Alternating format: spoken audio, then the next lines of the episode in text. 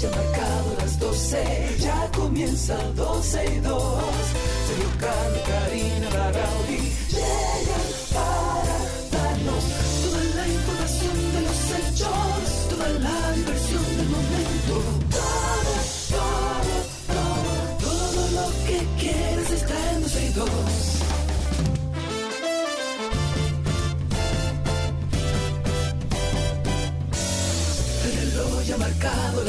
12, ya comienza 12 y 2.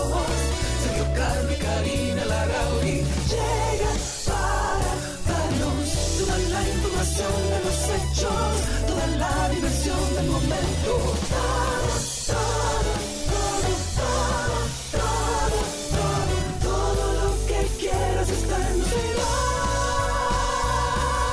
Saludos, mes amigos, bienvenidos. Esto es 12 y 2. A nuestros amigos de redes, de YouTube, de, del otro. Bueno. Óyeme, no estamos en eso hoy. Hola, Karina, ¿cómo estás? Hola, amigo. Estoy con mucho frío. Sí, porque estás en Constanza.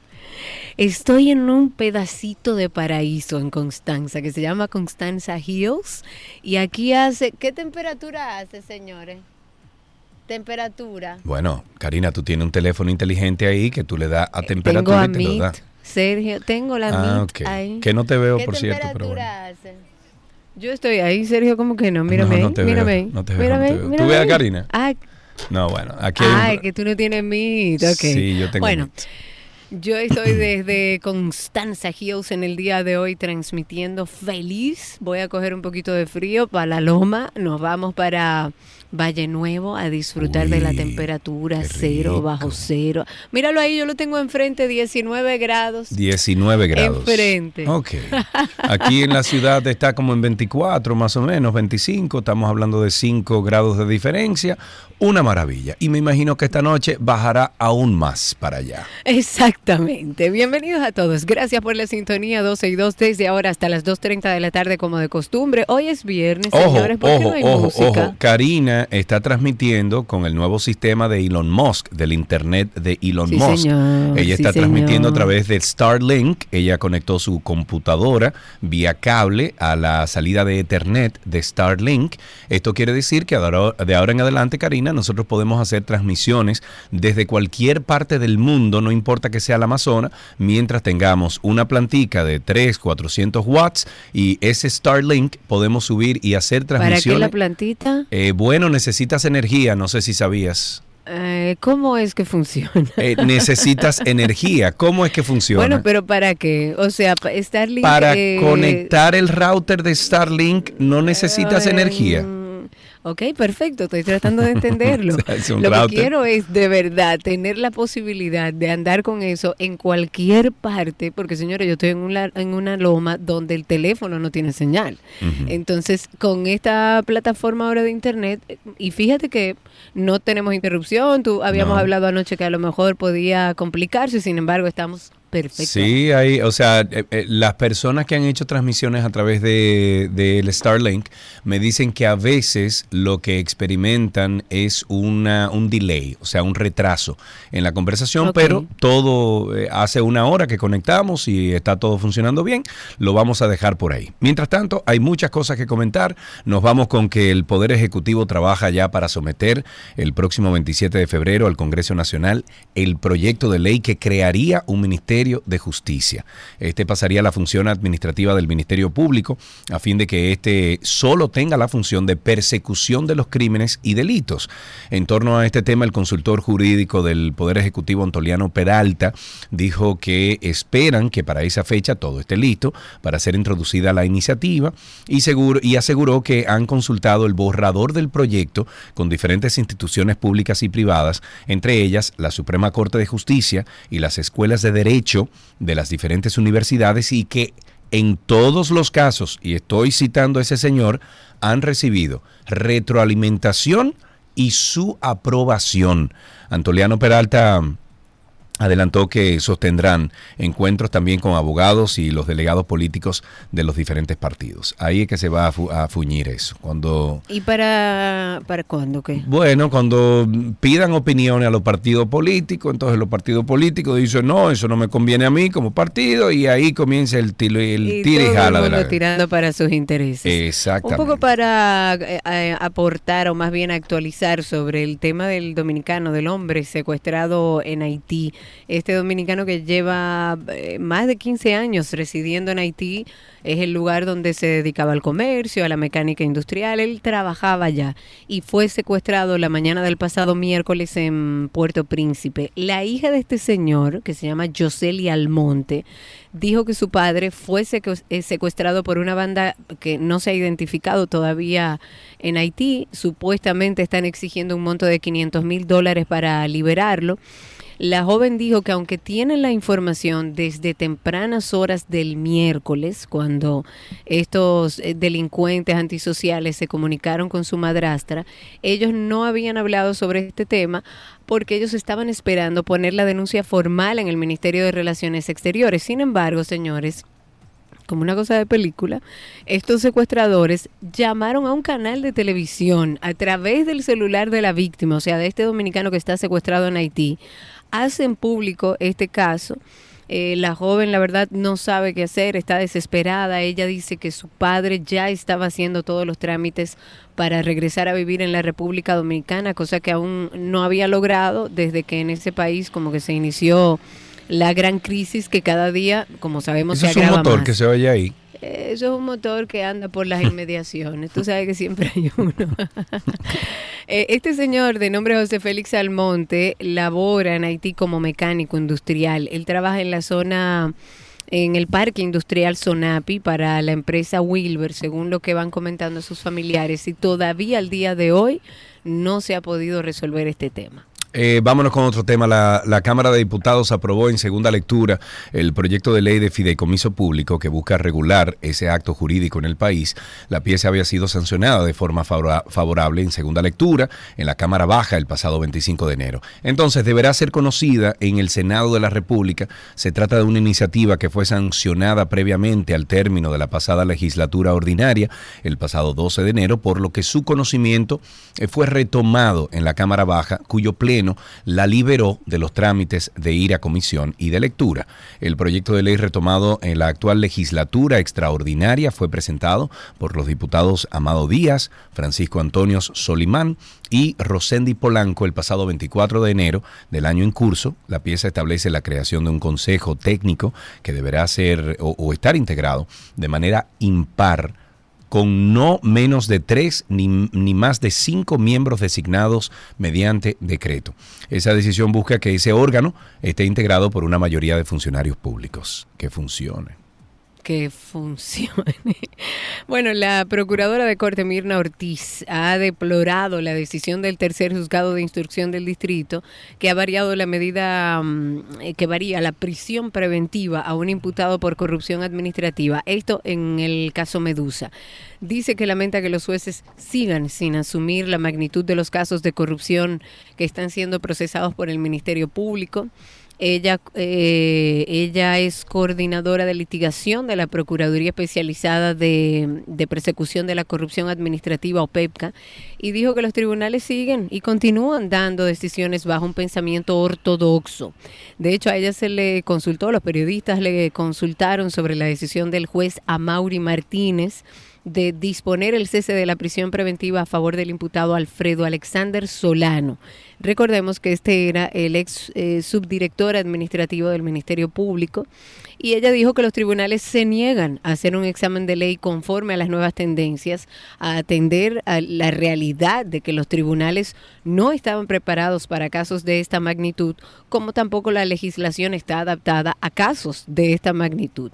Mirna Ortiz también dijo que Frente a los casos de corrupción que lleva el Ministerio Público en estos momentos, producto de sus múltiples operaciones contra la corrupción y la impunidad, se hace necesario, sin dilaciones y conforme eh, lo ya establecido por el Tribunal Constitucional, extender los plazos por la cantidad de imputados, la cantidad de pruebas, la complejidad de la obtención de esas pruebas, cosas que, según ella dice, no se habían visto en otros procesos, por lo menos en la historia de la justicia penal dominicana. Oye, esta cifra, Karina, que me parece alarmante y debería de, alarmarnos a todos. Dos de cada tres niños, niñas y adolescentes de edades comprendidas entre un año y 14 años en la región, en esta región donde vivimos nosotros, experimentan disciplina violenta en el hogar y esto señaló un informe reciente de la UNICEF. Partiendo de este resultado de investigaciones como estas, organismos que trabajan a favor de los derechos de la niñez, promueven un modelo de crianza basado en amor y respeto.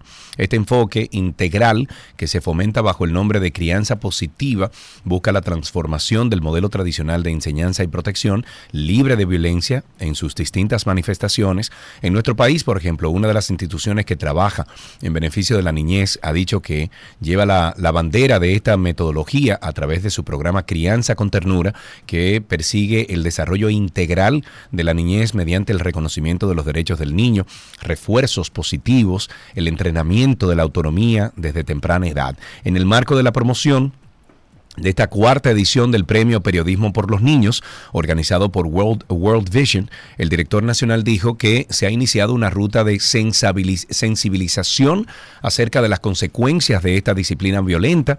La organización aboga por una crianza positiva en la que los padres conectan con sus hijos desde el respeto y el amor. Yo creo que tú has predicado eh, con, con ese tipo de crianza con tus hijos, ¿no? Claro, e, evidentemente es más difícil porque es más fácil que tus hijos te tengan miedo y no, eh, quizás abordando ese tema uno usa muchas palabras bonitas, pero la violencia es la pela la que usted le da a su sí, hijo, sí, entendiendo que lo está educando. Yo no sé cómo un padre que violenta a sus hijos físicamente después le explica, por ejemplo, a una niña que no puede un hombre darle cuando llegue al matrimonio o que no puede una persona violentarla cuando está en su vida adulta o que utilice la fuerza, porque si yo te digo, yo te doy porque te amo, porque te Sí. quiero educar, ese niño o esa niña que va creciendo va a entender que el amor y los golpes están dentro del mismo paquete. Entonces, yo creo que sí que hace falta, a mí no me alarma la cifra porque es una realidad en nuestro Sí. país, aquí se cría Bueno, debería de alarmarnos, de la digo, o sea, del medio. eh, no, no deberían de ser esas cifras. De hecho, nosotros, eh, uno de los primeros episodios que hicimos Sí, de Karina y Sergio. After Dark fue sobre la pela, porque tenemos que cambiar esa visión de que nuestros hijos hay que educarlos con miedo. Cuando usted tiene un hijo que usted lo violenta físicamente, ese hijo no lo respeta a usted, ese hijo le tiene miedo. Claro que es más difícil conseguir el respeto de nuestros hijos que el miedo, pero yo creo que vale la pena y que debemos eh, intentar educar a nuestros hijos sin violencia. En otro tema, el Tribunal Constitucional ha establecido que los esposos no pueden modificar el régimen matrimonial que acordaron al momento de casarse. ¿De qué hablas? Les explico. A ver. Procedo a explicar. A ver. La legislación civil dominicana contempla dos regímenes de matrimonios, uno en comunidad de bienes y otro con separación de bienes. Pero este último es poco frecuente en nuestro país. Esto, según se consulta a las parejas y lo que vemos que pasa en nuestro país de manera eh, frecuente, es que se casen con comunidad de bienes. La nueva ley sobre los actos de Estado civil obliga a la pareja que va a contraer matrimonio bajo el régimen legal de la separación de bienes a entregar al oficial del Estado civil un acto auténtico, instrumentado para esos fines por un notario. Eso lo ha dispuesto eh, un nuevo artículo dentro de esta ley y dice que en lo, en lo relativo al régimen económico distinto a la comunidad legal de bienes, en el acta de matrimonio debe figurar el tipo que se estableció en el acto notarial, el número y la fecha del acto, el notario público que lo instrumentó y el número de registro en la Dirección de Conservaduría de Hipotecas del Ayuntamiento. Así está estipulado en uno de los numerales del artículo 151. Esa modalidad de separación de bienes suele ser usada por personas que han acumulado un gran patrimonio a lo largo de su vida y que, bueno, deciden casarse con separación de bienes. Se lo firmó, que establece el, sí. perdóname, para dejar un poco claro, lo que establece el Tribunal Constitucional es que si usted decidió casarse con separaciones de bienes, eso no puede variarlo. Si usted decidió casarse en comunidad de bienes, tampoco puede variarlo. Amén. Señores, esto aparente ser, aparenta ser una muy buena noticia. Se firmó un acuerdo de cielos abiertos entre República Dominicana Uy, sí. y Canadá. Tras 14 años, 14 años de debates, la República Dominicana y Canadá han concretizado el Tratado de Cielos Abiertos, el cual busca, además de motivar el turismo, fortalecer el intercambio comercial a través de la manufactura, de las finanzas, minería, energía, etc. Los canadienses entonces vienen a República Dominicana a disfrutar de las playas y el, del clima caribeño que tenemos siempre, 24/7, mientras que los criollos entonces mayormente van a Canadá en busca de mejores condiciones laborales y para fines de estudios. El acuerdo entonces establece que las aerolíneas podrán operar más allá de las frecuencias actuales, lo que aumentarán los vuelos y se diversifican los destinos entre ambos países. Y por ende se hace más barato también. Se hace más barato, exacto. También Claro. permite la múltiple designación de aerolíneas con el fin de explorar eh, o explotar los servicios establecidos en el, en el cuadro de la ruta de, de esas aerolíneas, así como sustituirlas por otras aerolíneas previamente designadas. En cuanto a la capacidad, las aerolíneas tendrán una igualdad de oportunidades justa y equitativa para suministrar los servicios acordados. El acuerdo también contempla disposiciones sobre servicios de asistencia en tierra, disposiciones sobre vuelos chartes, eh, también eh, no regulares y disposiciones sobre operaciones en código compartido. Esto es una muy buena noticia para nosotros. Incluso Sí. sé que República Dominicana está luchando para conseguir cielos abiertos también o esa comunicación de cielos abiertos con los Estados Unidos y eso convendría muchísimo porque aerolíneas que tienen el equipamiento correcto, ¿verdad? Los equipos nuevos, te menciono ahí a Arayet, que es eh, nuevecita, ellos podrían entonces viajar a los Estados Unidos y ofrecer servicios y eso nos conviene Claro. a todos porque abarata Claro. los precios. Ahora mismo, Claro. un, por ejemplo, un vuelo de Argentina a República Dominicana son 120 mil, son 110 No mil. de 1.200, Eh, 1.400 están dólares. por encima de los 90 mil pesos. Lo estuve buscando porque hay unas Sí, sí, amistades sí. mías que quieren venir a República Dominicana y me dijeron, mira, están caros ahora mismo.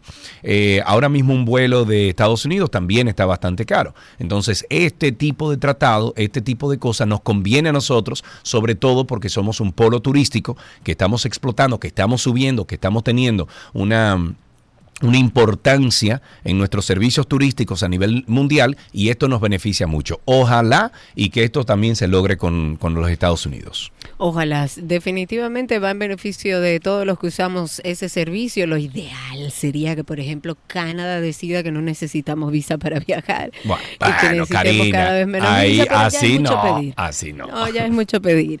El gobierno estadounidense ha estado monitoreando y de seguro algo leyeron ustedes a través de redes, un presunto globo de vigilancia chino que se ha visto como por ahí dando vuelta en los, en los cielos del norte de, de los Estados Unidos.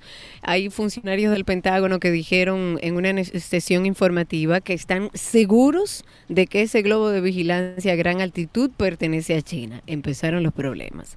Los jefes militares allá en Estados Unidos han decidido que por ahora no van a reventar la supuesta nave espía del cielo. Han citado ciertas preocupaciones de seguridad. De hecho, el presidente de los Estados Unidos, Joe Biden, ha sido informado sobre esta situación. El globo estaba sobre el estado occidental de Montana, según funcionarios de defensa. Ellos dijeron que los líderes mili- militares estadounidenses, incluido el secretario de Defensa y el general Mark Milley, presidente del Estado Mayor Conjunto de Estados Unidos, todos se reunieron para evaluar este globo que anda dando vueltas en el cielo. Los comandantes militares han desaconsejado tomar una, una acción cinética contra el globo porque pudiera presentar un peligro de que caigan escombros al suelo o cualquier situación, pero hay una situación extraña con un globo dando vueltas en el norte del país eh, de los Estados Unidos. Ok, una nota de color. Puede ser. Sí, Ok. como Mira, dile a Fede, dile a José Guillermo y dile a Dominic que hablen bajito, se quiten de ahí, por favor. No hay otro no, sitio. mi marido está ahí- no, mi marido está frente a mí del otro lado, al- dentro Sí, de la sala, lo- él no sabe hablar bajito. Los estoy oyendo, Karina. Entonces dile que hablen o se vayan para otro sitio. Estás en Constanza. Hay un sitio Exacto. abierto ahí donde pueden ir. Ok, bueno, eh, mm, eh, hoy es viernes y bueno, el, el niño que soñaste ser, lo que eres ahora profesionalmente, tú eres esa persona, lo que soñaste en la vida, Karina.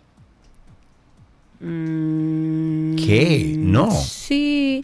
Bueno, lo que pasa es que yo inicialmente tenía, primero quería ser cantante, luego me hice, estudié otra cosa que no es a lo que me dedico, pero la decisión de hacer lo que hago hoy la tomé yo. ¿Pero por qué? Bueno, porque desde chiquitico, eh, muchos de nosotros indicamos qué es lo que queremos estudiar. Por ejemplo, yo siempre dije que quería estudiar eh, electromecánica, etcétera. Eh, también como que damos indicio a las cosas que queremos dedicarnos. Bueno, pues algunos sueñan también con ser bomberos, médicos, policías.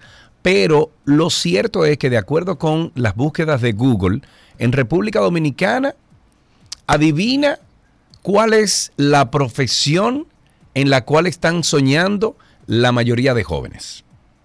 ¿Cuál será esa? República Dominicana es el único país caribeño donde las personas tienen como trabajo soñado convertirse en influencer. Wow. wow. Bueno, pero este país no fue el único, Karina, porque Google también No, demostró... Yo creo que eso es algo generalizado en, Sí, en- sí, en sí. todas las sociedades. Es una generación digital. Quizás uno lo ve y dice, bueno, ¿cuáles son las probabilidades? No, de que y, y sobre todo en Latinoamérica, que no tenemos las mismas oportunidades de trabajo que en países desarrollados. Entonces, hoy en día, un niño, una niña, eh, ve a una Karina Larrauri que está hablando de unos productos y dice, diantre, pero yo quiero ser como Karina. Claro. Ve a un Sergio. Carlos, ve a un Alofoque, ve a un qué sé yo qué y dice lo que yo quiero ser ellos, eso. ¿Tú entiendes? Oh, pero lo mismo, Karina, hacen lo mismo. No me pliegue la cara. pero bueno, eh, países como Nicaragua, Costa Rica, eh, Ecuador, Colombia, España, Venezuela, también eh, a través de, de esta herramienta de Google de búsqueda, eh, Google publica estos, estas estadísticas eh, porque son datos extraídos en noviembre del 2022. La mayoría de países del Caribe realizan búsquedas, o sea, las personas que buscan en Google o hacen búsquedas en Google, pues eh, nada, quieren dedicarse a ser youtuber. Eh, eso es otra de las aspiraciones de personas, países como México, Perú, Bolivia. Lo que ellos no saben es que en Estados Unidos brega le pagan a uno hasta, ¿cómo es? hasta 11 dólares por mil views, una cosa así. Y aquí en República Dominicana son 70 centavos, de dólar. o sea, que piénselo Sí, bien. el- mira, la realidad es que a mí no me sorprende que la juventud esté muy orientada a trabajos a nivel digital. Lo que pasa es que cuando te hablan de ge- generar influencia a través de redes sociales, es un proceso que lleva años, que tiene que ser un contenido para verse en la inmensidad de contenido que hay. En, en las diferentes plataformas sociales y en internet es complicado. Sí, sí. Pero bueno, de esta manera iniciamos dos Espérate, Gracias. muchacha, Ah. espérate, ¿Y porque fue? mira, hay una actualización sobre el globo ese del cual tú hablaste. Ay, ¿y Eh, qué pasó? Pekín asegura que es una aeronave de uso meteorológico. Sin embargo, la, la versión del espionaje fue rechazada por el Ministerio chino de Asuntos Exteriores, el cual en un comunicado aseguró que el globo tenía fines científicos y que se desvió de su ruta prevista. En su escrito, las autoridades del gigante asiático de, de China también se disculparon por la entrada involuntaria del globo en el espacio aéreo estadounidense.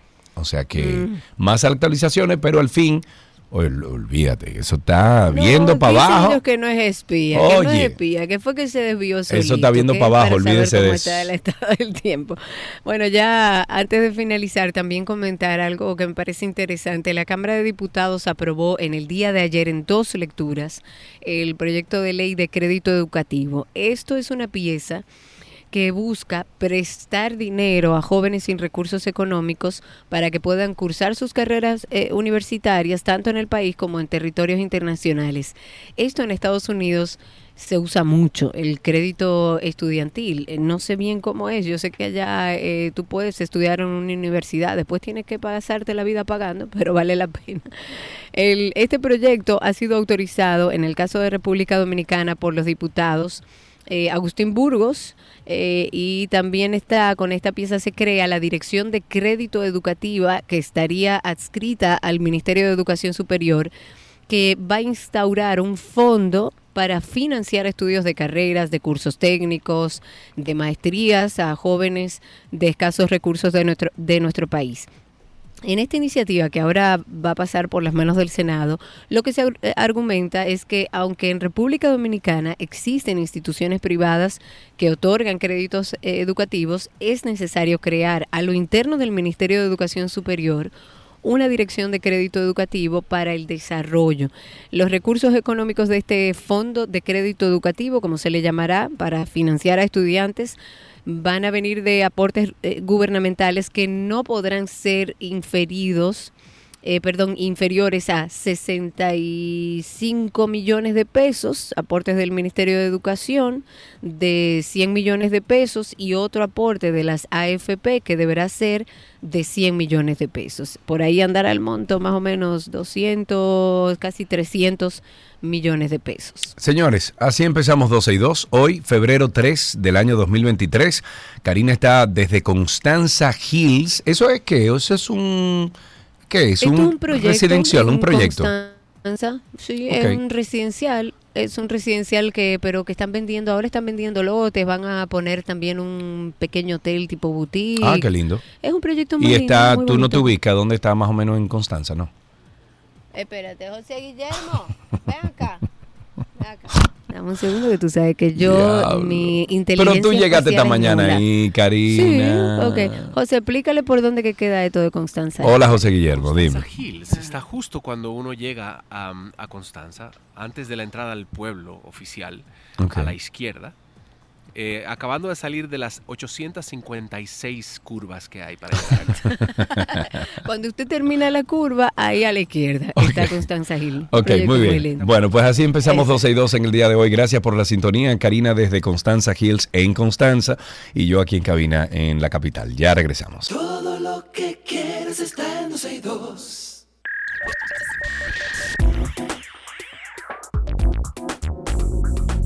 Ay, Karina, te va a encantar esto que voy a compartir No, de... no, no, no, no, no, no. Si es de ChatGPT, no, por sí, favor. de eso mismo, ChatGPT, que es la inteligencia artificial, esta aplicación es considerada ya, eh, considerada ya el último fenómeno masivo de Internet.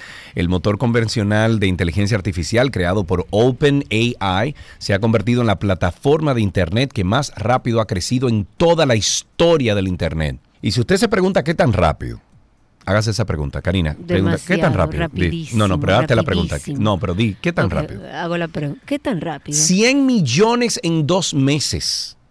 ¡Mi Dios! Este es el número de usuarios mensuales activos de enero según una investigación especializada. Y es que este estudio está basado en datos que estiman además que durante el mes pasado más de 13 millones de personas empezaron a utilizar ChatGPT. Según las cifras, esto es más del doble de lo que había en diciembre del 2022. Pero como de comparaciones se trata, TikTok tardó mucho más, ya que esta plataforma social eh, que creció también, como la espuma, lo hizo a un ritmo eh, que parece mucho más lento de lo de ChatGPT. TikTok tardó nueve meses en llegar a tener 100 millones de usuarios, que también es demasiado, o sea, es mucho. Instagram tardó casi dos años y medio. Facebook no lo consiguió hasta que cumplió cuatro años y medio de vida. El meteorológico, el, el meteor, me- meteori- a ver, Va a seguir. el, el- el crecimiento vertiginoso y grande y rápido de este servicio deja claro el interés de los usuarios de aprovechar una tecnología que a pesar de sus luces y sus sombras promete toda una revolución en diversos sectores y aunque durante semanas se, se estuvo rumorando y hablando que sería una versión de pago, no fue hasta esta semana que se confirmó. La, la matriz dijo que cada consulta costaba unos centavos y que la empresa asumirá el costo, pero al dispararse los usuarios y con más de 100 millones activos al mes, esos costos se dispararon, así que es normal que aparezca el plan de pago. Eso fue Federico, por si acaso. Hablemos de WhatsApp. A mí, ChatGPT, yo tengo mis reservas. Yo creo. Porque no yo- lo has o sea, ya comenzado a llegamos- usar. El día que lo comiences a usar vas a ver la herramienta poderosa que es. No es poderosa, pero es tan poderosa que tengo temor. Bueno, ya no voy ¿qué a saber digo? si el que me está escribiendo por WhatsApp un poema lo escribió él. Ya no voy a saber si un presidente está dando un discurso y lo escribió él o se lo escribió ChatGPT. La verdad es que la tecnología va más rápido de lo que mi cerebro puede asimilar. Pero hablemos de WhatsApp, que está trabajando en la implementación de una nueva función que va a permitir a los usuarios crear atajos para llamar a contactos desde la página de inicio de su dispositivo. La aplicación de mensajería instantánea, eh, bueno, sigue trabajando, sigue incluyendo novedades en su plataforma para mejorar la experiencia con los usuarios. Y ahora están trabajando en ahorrar tiempo para aquellos que recurren habitualmente a WhatsApp para realizar llamadas específicamente. Y con esta actualización para Android, en este caso de Android, WhatsApp va a permitir una nueva opción en la que los usuarios van a poder crear atajos en la pantalla de inicio de su teléfono inteligente, de manera que puedan llamar directamente a los contactos seleccionados a través de la app. En este sentido, para crear atajos de, llamada, bastará con que el usuario presione sobre el contacto deseado de su lista de contactos de WhatsApp. Luego de hacer esto, se va a desplegar distintas opciones, entre las que va a aparecer la función para crear un acceso directo. Automáticamente va a aparecer en la pantalla de inicio un icono con el que el usuario va a poder llamar a esa persona que escogió. La idea es ahorrar tiempo, no vas a tener como que entrar a la aplicación, buscar el contacto para luego entonces enviarle el mensaje. Esta función está actualmente en desarrollo, aunque la pueden probar aquellos usuarios que tengan acceso al programa beta de Google Play y que descarguen la última actualización. Con esto finalizamos esta lo mejor de la web del día de hoy. Recuerden que pueden entrar a 12y2.com, 12y2.com, se escribe 1, 2 y 2.com y ahí ustedes pueden conseguir muchísimas informaciones.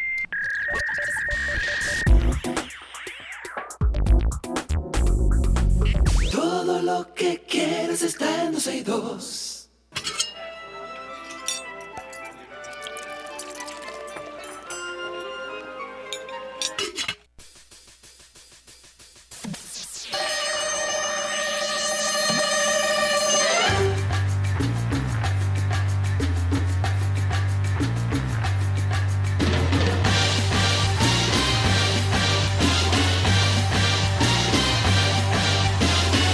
Receta imposible, hoy viernes, y tenemos a nuestro gran amigo Nicolás Frigerio. ¿Qué tal? ¿Cómo están? Hello, Nico. Nico, anoche Federico Osores, argentino, me dio a probar una galletica uruguaya que di que es famosísima ya. ¿Qué fue lo que comimos anoche, Cari? ¿Qué fue? Eh, ¿Cuál fue la galletita uruguaya, mi amor? De, eh, Dinko, Brichi. Dan- Brichi, Brich, Brille. Ah, las. Uh, esa, esa, esa. Qué cosa Sí. más buena, Dios mío. Pero mira, muy y, buena. de, y de la nevera, frita, sí, sí, qué sí, sí, sí, ricura. sí. Qué abuso. Bueno, pero háblame un poquito de esto, háblame un poquito de esto porque anoche lo conocí, es una galletita eh, pequeñita que tiene como por dentro unos, eh, unas capas de diferentes cosas. Háblame qué es esto y dónde la podemos conseguir para eh, compartir el, el arte culinario de tu país, ¿no?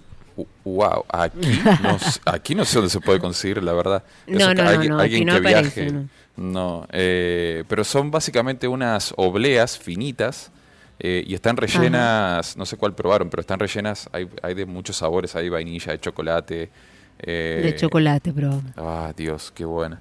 Eh, pero igual, lo, yo no sé si, es que esto es una tortura, no sé si lo probaron, pero Si cogen una cucharada de dulce de leche y se la ponen arriba, eh, mejora Ay, Dios po- mío. potencialmente. Abuso.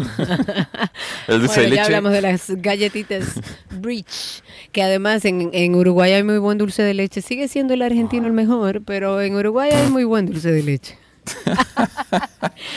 Muy bien, vamos a la receta del día. Nicolás Frigerio está con nosotros. Esta es nuestra receta imposible porque él decidió desde el día uno que no iba a enviar las recetas. No están en nuestra página, pero él está a través de las redes sociales por si necesitan hacerle cualquier pregunta. Búsquelo como Nico el Chefo. Hoy que preparamos, querido Nico, con carne molida.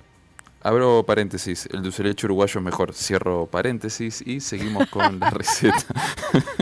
Eso no es verdad. Ay, Dios, nada. Eh, otro día seguimos la pelea. Respira profundo. Sí, eso es tuyo y mío. Vamos a pelear tú y yo. Eh, bueno, hoy vamos a preparar eh, algo muy típico también de nosotros, del Río de la Plata, que mucho en los dos países, y se trata del pastel de carne. Ah, ok. En Eso la- es como el pastelón de carne de aquí. Exacto, es como el pastelón de aquí, lo único que nosotros... Que tú le pones papa, carne, queso, cosas. No. Sí, nosotros lo especiamos más.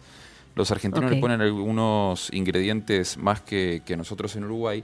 Y creo que también otra gran diferencia que tiene es que en Uruguay eh, nosotros le ponemos la parte de arriba eh, bechamel y en Argentina creo que es raro que sea con bechamel, sino que es con puré de papa. Nosotros el puré de papa se lo ponemos abajo. Eh, Ok. Pero yo les voy a dar la- las dos opciones ahorita como para que preparen el que más les guste. Ok. Entonces, para la preparación, esto son varios ingredientes, pero es bastante simple. Lo que vamos a necesitar es carne molida de res. eh, la verdad que no he visto, nunca probé pastelones con otro tipo de carne, pero estaría bueno probar a ver con pollo o cerdo, a ver qué, qué tal queda. Pero el clásico es carne molida de res. Eh, cebolla, zanahoria, ajo, vino tinto, tomate, que puede ser tomate del que viene ya triturado o puede ser tomate eh, del que viene pelado, enlatado y lo vamos Ah, eh, sí, ok, a- más lo podemos pasar hasta por el guayo. Eh, la idea es que, es que queden- pueden quedar trocitos de tomate eh, y está bueno. Eh. Vamos a necesitar también laurel, romero, tomillo, comino. El comino le da un toque muy sabroso, pero recuerden siempre ir de a poquito porque el comino es muy invasivo. Pimentón dulce, peperoncino, si les gusta un poquito el picante, en mi caso yo siempre le pongo, pero es a gusto personal. Huevo que lo vamos a utilizar hervido y rallado, pasado por, por el, por el guayo. Aceitunas verdes, esto también es opcional si les gusta.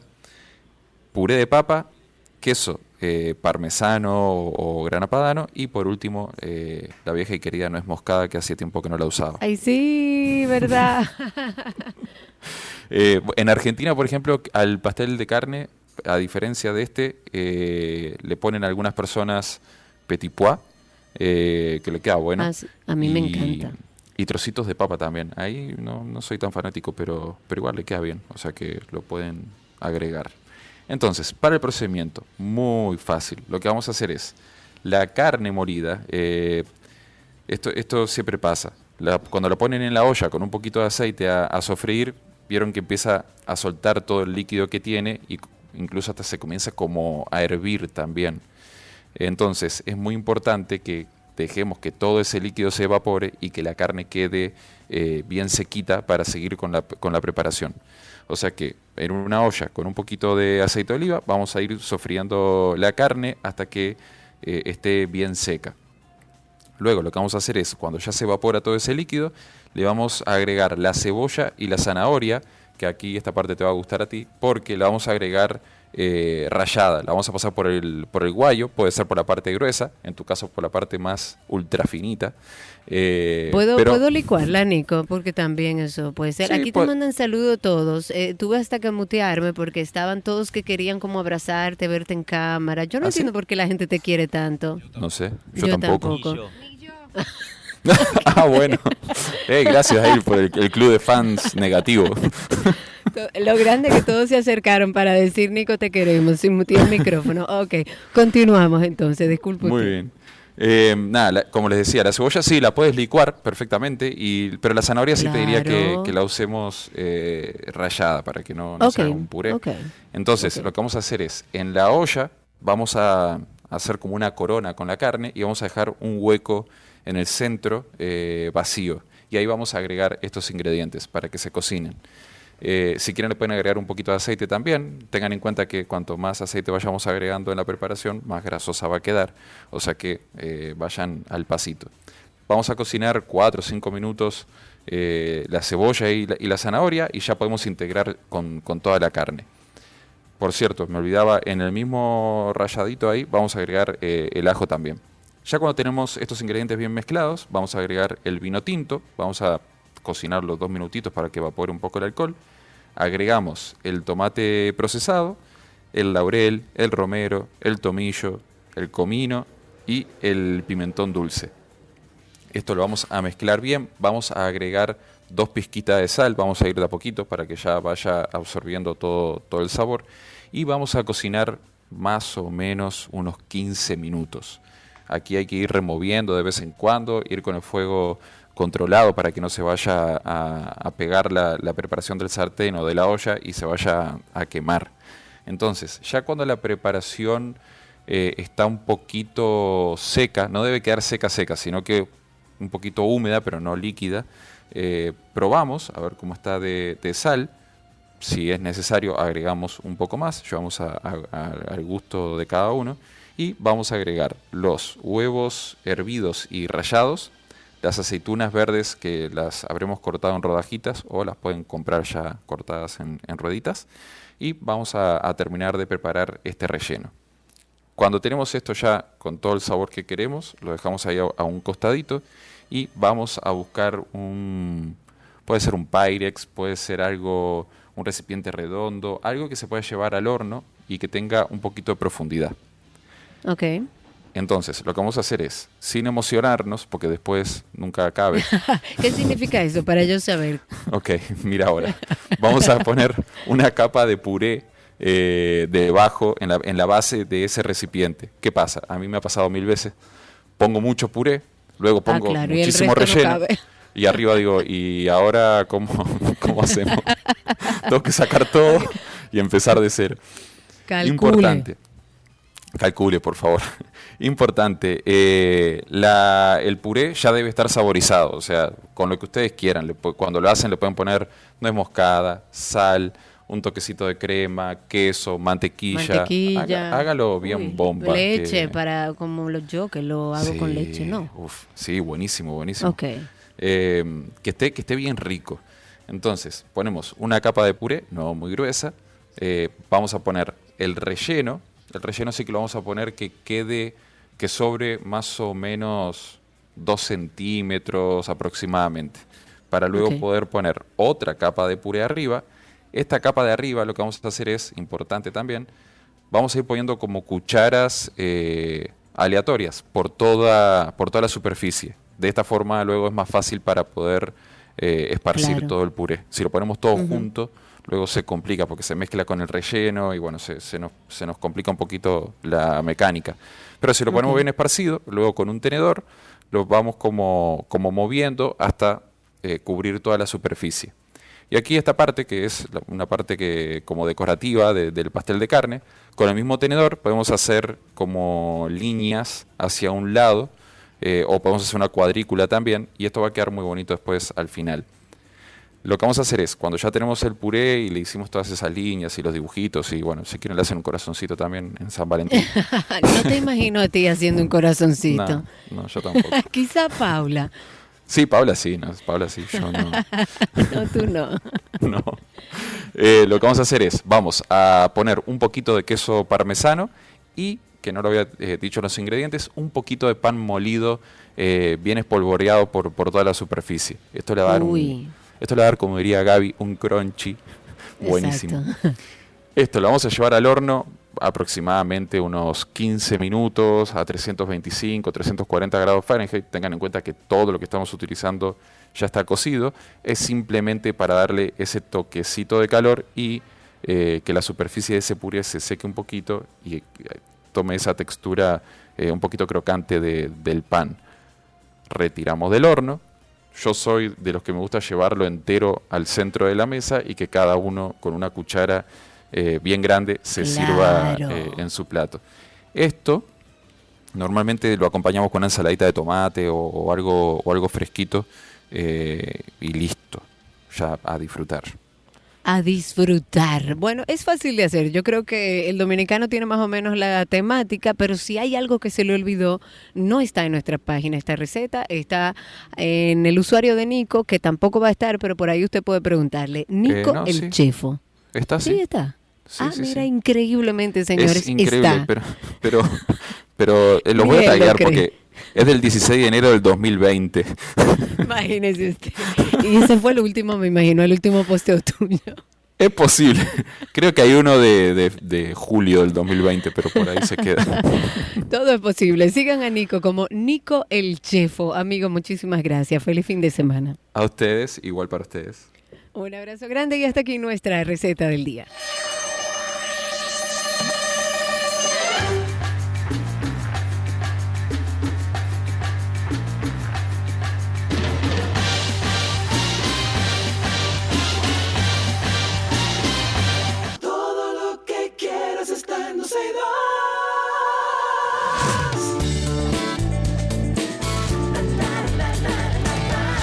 Noticias del mundo del entretenimiento. Vámonos con que el diseñador franco-español Paco Rabán Falleció lamentablemente este viernes a los 88 años en su domicilio en Porstal. Esto es al noroeste de Francia, confirmó el grupo español Puy, dueño de la, de la firma de moda que fundó.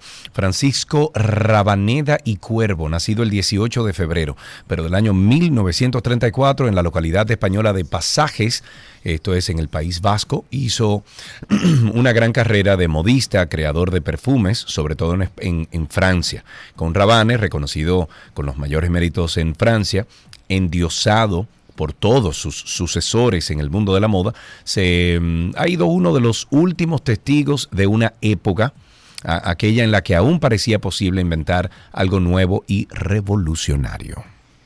En otra información, las Spice Girls vuelven después de separarse. Ahí tiene que haber una canción de las Spice Girls en cabina. Después de separarse en el año 2001 y reencontrarse durante la ceremonia de clausura de los Juegos Olímpicos 2012, la agrupación musical británica compuesta por Victoria Beckham, Melanie Brown, Jerry Halliwell y Melanie Chisholm, las Spice Girls regresan a los escenarios para ofrecer un concierto con motivo a la coronación del rey Carlos III. Esto va a ser en mayo.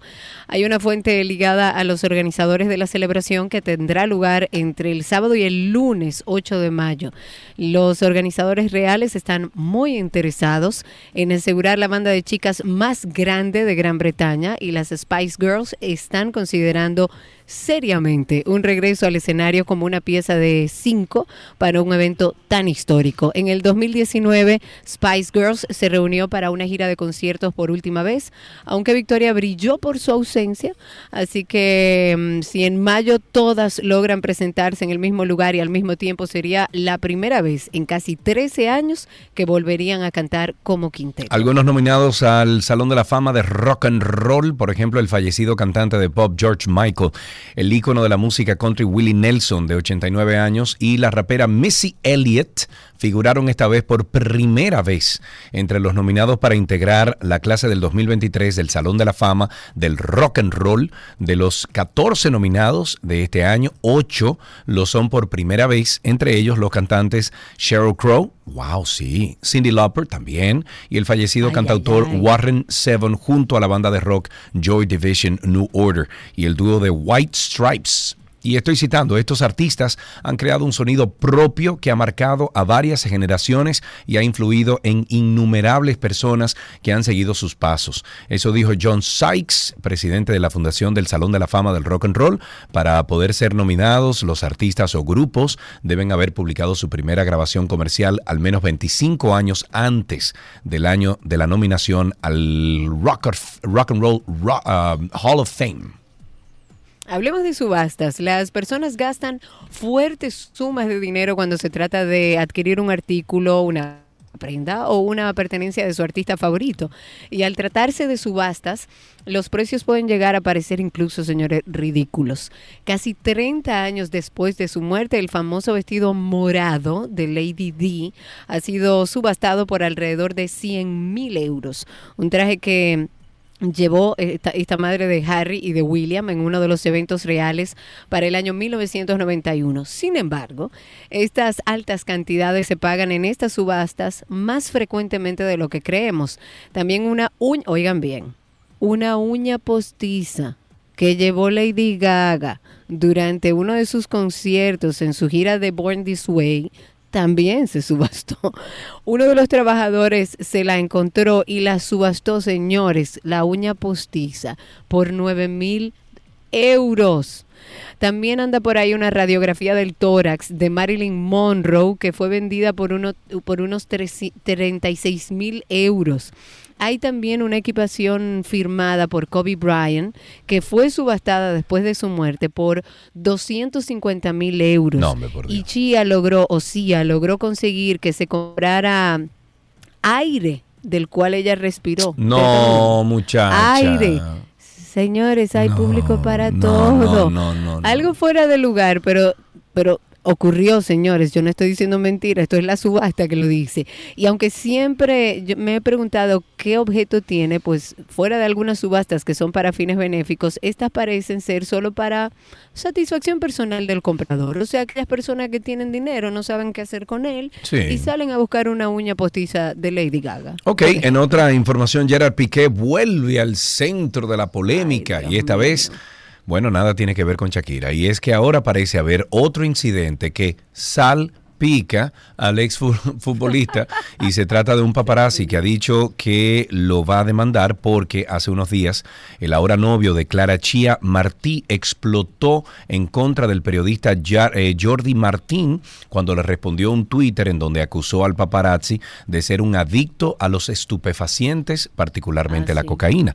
Y le El dijo que dejara la droga. Exacto. El comunicador español dijo que Piqué lo, lo vigilaba en la red social, eh, hecho que provocó que el exfutbolista respondiera eh, diciendo lo siguiente, deja las drogas, la, cocaína es muy mala. Pero ante ello, el paparazzi no se quedó de brazos cruzados y ahora Jordi Martín ha anunciado que demandará a Gerard Piqué por difamación, aclarando que está dispuesto a realizarse pruebas antidoping para demostrar que él no consume drogas. Ok, perdón, que había un carro aquí moviéndose. Hay un documental de José María Cabral. José, tratamos de comunicarnos contigo, pero es imposible. No, él está, él está malito, él Cabral- está malito. Ay, está enfermito. Sí, Ah, acuérdate pues que él tiene el, problema este de la cervical atrás. Ay, Sí, está malito, está malito. Está malito, Bueno, está hay- malito. está malito. Hay un muy buen proyecto que ustedes no se pueden perder de nuestro amigo José María Cabral, el documental que se llama Tumba y Quema. Esto ya está disponible en las salas de cine de Fine Arts de Nuevo Centro. Está desde el día de ayer. Se llama así, Tumba y Quema. Y es un documental que aborda, que, lo aborda de una manera extraordinaria la práctica de talar eh, y también de incinerar bosque, vegetación para, eh, bueno, establecer cultivos. Y cuando esto se hace en nuestros parques nacionales, es alarmante. De, de eso hemos hablado muchísimo aquí. Es muy peligroso. Puede eh, parecer poco importante para las personas que quizás vivimos lejos de los parques, pero nos afecta a todos directamente, tal como lo dice José María Cabral, que dirige este documental. Según el cineasta, en este documental vamos a poder entender cuáles son los desafíos y cuáles son los retos que tienen los parques nacionales en el presente y en el futuro inmediato. De los parques eh, visitados por José María Cabral está ahí Sierra de Bauruco, está Valle Nuevo, están los Haitises, está José del Carmen Ramírez, está Lago Enriquillo, pero es un documental que ojalá puedan ir con su familia a verlo y que le generen y le empiecen a generar conciencia alrededor de este tema tan importante. Este documental de José María Cabral, Tumba y Quema, ya está en las salas de cines eh, de Fine Arts. Me voy con TikTok, que bueno, uno de los artistas que ha brincado de TikTok al Grammy después de varias ediciones de los Grammy con claros favoritos al premio de artista revelación del año. La competencia de este domingo está abierta. Pero gane quien gane, muchos de los nominados tienen que darle las gracias a la plataforma TikTok. La red social de videos cortos muy popular entre los adolescentes ha ganado mucho peso en el mundo de la música. Para los artistas que empiezan es la puerta de entrada y para los consagrados un medio ineludible para su promoción. Y aunque la Academia de la Grabación, o sea, los Grammy, que anualmente entrega esta premiación, no se destaca por impregnarse del espíritu de la época, la categoría de mejor artista nuevo se ha vuelto cada vez más ecléctica y refleja el impacto de la era de Internet en la música actual. El fenómeno no es nuevo, el cantante pop canadiense Justin Bieber fue descubierto en YouTube, recordemos eso, hizo compatriota Shawn Mendes, se hizo un nombre en la aplicación Vine, pero TikTok realmente explotó en los últimos años según los organizadores. Antes de comentar sobre Shakira y su celebración de cumpleaños, a nuestros niños recuerden que pueden ir ya marcando al 829-236-9856 que queremos hablar con ellos. 829-236-9856. Estamos esperando las llamadas de nuestros niños. Shakira, señores, cumplió 46 años. Cientos de fanáticos estuvieron ayer en la casa de Shakira para dedicarle una serenata. Qué belleza. Su cumpleaños número 46 ¿Te parece una belleza en tu casa que sea para que la a gente... mí me encanta. Bueno, es que ella inevitablemente todo el mundo sabe dónde vive. Y el que lleguen, no para molestar, sino para agradarle el día de su cumpleaños, ¿a quién no le gusta? Quizás a ti. Bueno, su cumpleaños número 46 ha generado muchas expectativas porque es el primero que pasa tras su separación de Gerard Piqué y por compartir esta fecha precisamente con el exfutbolista, quien ha soplado sus 36 velas al lado de su nueva pareja Clara Chía. La artista lo celebró por todo lo alto, una fiesta en la que estuvo rodeada sobre todo de sus seres queridos. Sus fans también se acercaron para felicitarle en su día y ella no dudó en salir a saludarlos a todos en un video que, bueno, hace días ya anda circulando en redes sociales y se puede ver a la colombiana visiblemente emocionada con lágrimas y haciendo gestos de agradecimiento mientras bailaba al ritmo de los mariachis. Y con esto finalizamos estas noticias del mundo del entretenimiento aquí en 12 y 2.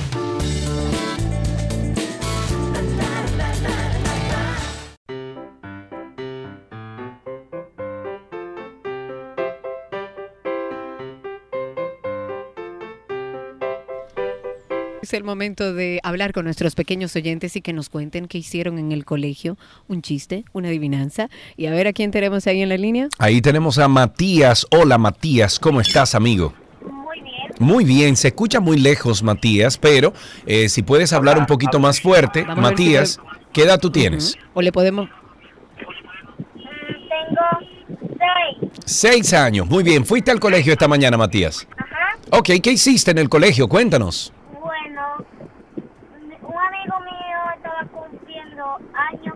La verdad tenía siete y tenía un cumpleaños de Sony. Ok, ok, o sea que, Ay, Dios o sea que me o imagino sea, que, que se la... tú- Exacto, di, Karina. Que, que tú comiste pastel, me imagino. ¿Te gusta el pastel, Matías? Sí, ¿De qué era el pastel? de amarillo. Ay, Muy bien, Matías, el tienes un chiste para nosotros, ¿no? ¿A qué? Un chiste. ¿Te sabes un chiste que puedas compartir? Mm, No. ¿Qué hace un pavo en la calle? ¿Qué hace un pavo en la calle? Ajá. ¿qué hace? ¿Qué será? ¿Qué hace? Que, que, que mira, que un carro se deteñó y se detuvo. ¿Y ¿Qué hace entonces? un pavo en la calle? El- No entendí, no. Pero Mati, oye, la próxima vez que llames, prepárate bien tu cuento que aquí lo vamos a recibir. Hasta aquí, niños, en 12 y 2.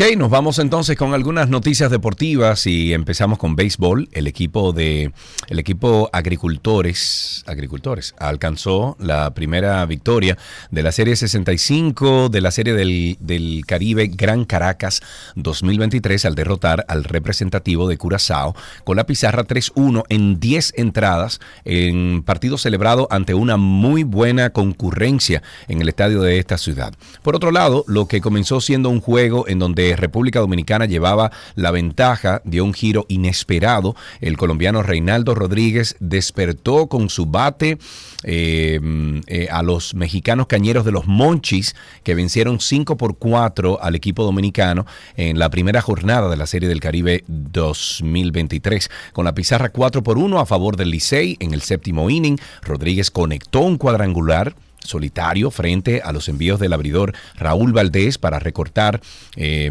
distancias entre el Estadio Monumental Simón Bolívar de la Rinconada en Caracas, escenario con capacidad para 40 mil espectadores que se inauguró con este juego. Esta tarde, los Tigres del Licey de República Dominicana jugarán contra los agricultores de Cuba a las 2.30 de la tarde, no se lo pierdan. En otra de béisbol, Raúl Valdés, justamente que mencionabas, realizó una gran faena frente a los cañeros de los Mochis de México, dejando el choque a su favor 4-2 tras siete episodios, pero de manera lamentable no tuvo que ver con la decisión. Valdés permaneció en el box durante 7.0 actos, aceptó cinco hits, le marcaron dos vueltas, incluyendo una por jonrón. Aún a sus 45 años recibe la distinción de comenzar el primer partido de un equipo dominicano y no hizo quedar mal la designación pues se exhibió como el gran caballo de batalla que es.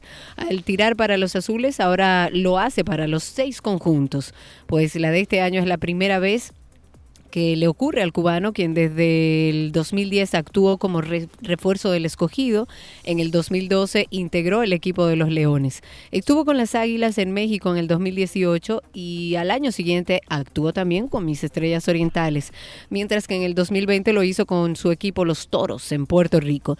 De su lado, en el evento pasado estuvo con los Gigantes del Cibao, en el que tuvo foja de 1-1. Nos vamos con básquetbol. La Federación Dominicana de Baloncesto, FEDOMBAL, puso en marcha esta semana su nuevo proyecto, la Copa de Campeones. La justa que reúne a ocho equipos divididos en dos grupos se perfila como la nueva apuesta de la FEDOMBAL para años venideros. En su primer día de acción, la denominada Copa de Campeones registró unas 79.717 visitas en el canal de YouTube de la FEDOMBAL, el evento que se celebra en el Palacio de los Deportes. Virgilio Travieso Soto se ha podido realizar gracias al esfuerzo mancomunado entre los sectores público-privado. El evento tiene un formato donde los dos mejores récords por grupo pasará a jugar la serie semifinal cruzada, la cual medirá el primer lugar del grupo A con el segundo lugar del grupo B. Dicha serie está programada para celebrarse mañana sábado. En atletismo, la doble medallista olímpica y mundial Marilady Paulino encabeza a los atletas dominicanos que viajaron ayer a Colombia y Ecuador se van a entrenar en el primero de estos países, o sea, en Colombia, y van a competir en Ecuador con miras a su participación en los Juegos Centroamericanos y del Caribe El Salvador 2023. Además de Paulino, están viajando los atletas Giancarlos Martínez, Anabel Medina y Lirangi Alonso. El grupo se va a desplazar primero a Bogotá hasta el 13 de febrero y luego se traslada a Cali, también en Colombia, donde van a permanecer hasta el 2 de marzo.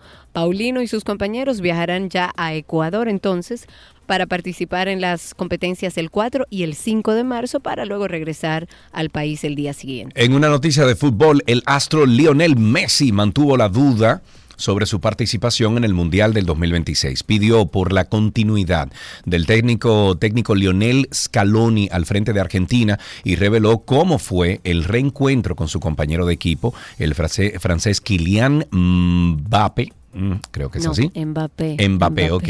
Bueno, en el París Saint-Germain, antes del certamen, había dicho que sería su último mundial. No obstante, el 10 argentino no cerró del todo la puerta al campeonato que organizarán en forma conjunta Estados Unidos, México y Canadá en poco más de tres años. Yo quiero que tú vayas conmigo a un partido de fútbol. Vamos, llévame.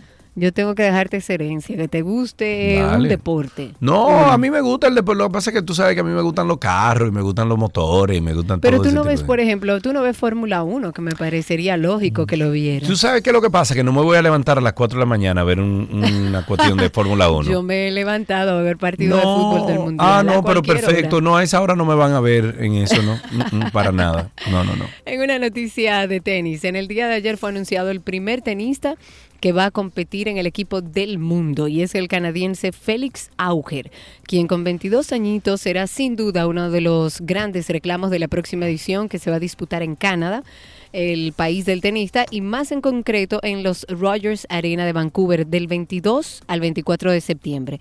Este tenista canadiense es la primera elección de John Mc- McEnroe me parece que es para un equipo del mundo que va a buscar revalidar el título conseguido en Londres en el 2022 y que supuso el primer triunfo para ellos en, los, en las cinco ediciones que se han disputado hasta la fecha. Ok, Fórmula 1, entonces ya es oficial. A mí me encanta esta noticia. Ford vuelve a la Fórmula 1 tras más de 20 años. La marca regresa a la competición más importante de automovilismo del mundo. A partir del año 2026, la marca volverá al Mundial en el año 2026 y lo hará tras 20 años de ausencia en la Fórmula 1. Ford comenzó su participación en la categoría reina del automovilismo en, en el año, bueno, en la década de los 60, junto a la británica Cosworth, logró 155 triunfos en 262 carreras entre el 1967 y el 1985. Bill Ford quien fue el presidente ejecutivo, o más bien presidente ejecutivo de Ford Company, dijo que este será el comienzo de un nuevo y emocionante capítulo en la historia de los deportes de motor de Ford, que empezó cuando su bisabuelo, Henry Ford, ganó una carrera que ayudó a lanzar nuestra empresa. Eso dijo él. Eh, hay una película muy chulo que se llama Ay, Ford versus... Ford Eh, ¿cómo es que versus Ferrari. Ford ver- Versus, Ferrari. Sí, exacto. Eh, está en. Netflix. Si usted quiere aprender eh, Muy buena. cómo llegó Ford a convertirse en lo que es hoy, usted tiene que ver esa película. Y hasta aquí las informaciones deportivas en 12 y 2, recordándoles que no dejen de oír Karina y Sergio After Dark, que no lo hemos mencionado hoy. Recuerden que estamos en todas las plataformas de podcast. Ahí nos consiguen como Karina y Sergio After Dark. Si no se puede ir a su buscador y poner Karina Larrauri Podcast o Karina y Sergio, y también le va a salir. Ahí usted se suscribe, le da la campanita para que le avise que ya empezamos una nueva temporada. Y si no, se va directamente a nuestro Instagram, Karina y Sergio After Dark. Hasta aquí las deportivas en 12 y 2.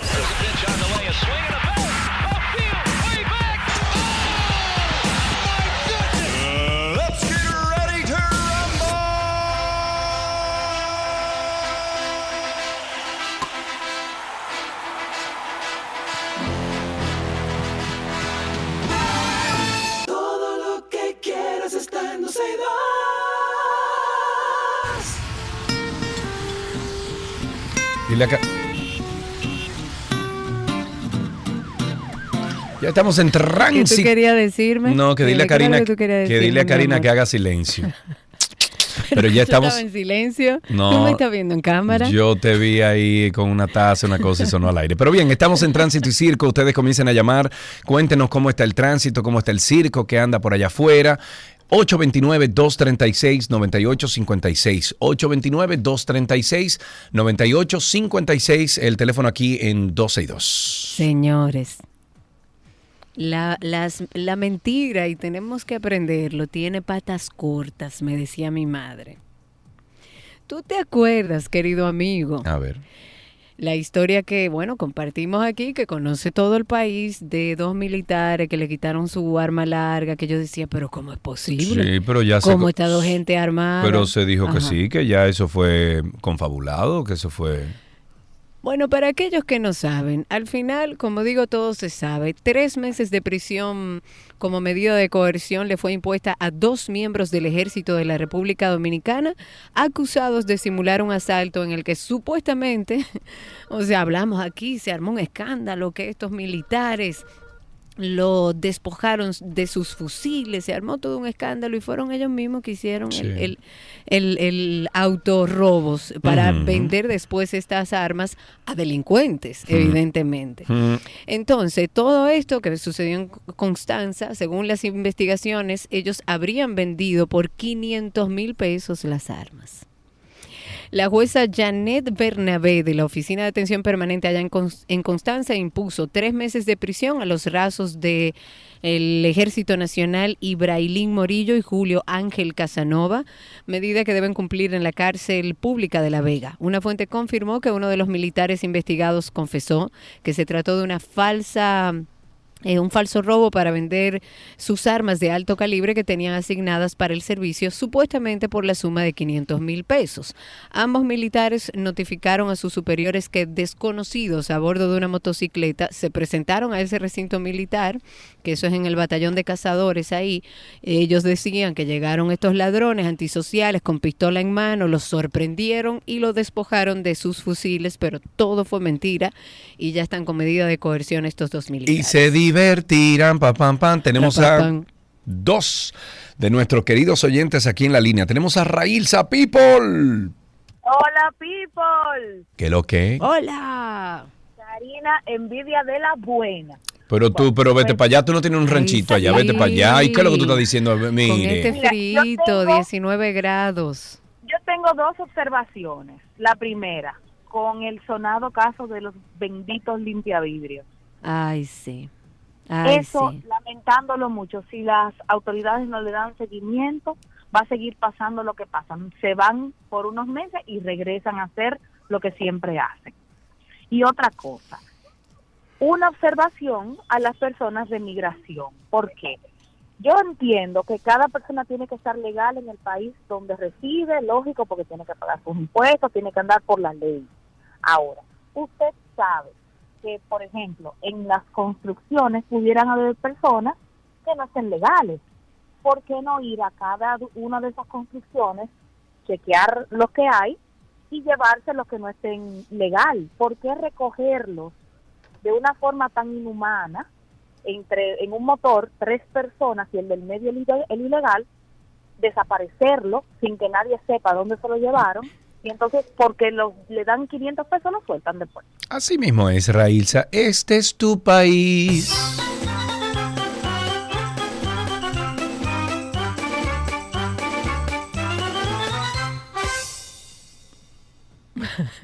La seña no fue coge la llamada y después voy yo. Ah, no. Ahí no. tenemos una llamada. Es que, Vamos. amiga, te voy a decir algo. me ves. Es que yo te veo, pero yo te veo entonces a mitad, porque tu teléfono está vertical, no está horizontal. Entonces, cuando tú me haces seña, a veces no te veo que tú la estás haciendo. Entonces, si tú giras tu teléfono, mira a ver, ahí te veo te enterita. gusta. Diantre, y eso ¿Te que tú tienes arriba, eso que tú tienes arriba de ti, eso es como un techo de de Techo verde. un techo, wow, qué O sea, los palos son de, de madera, de, Sí.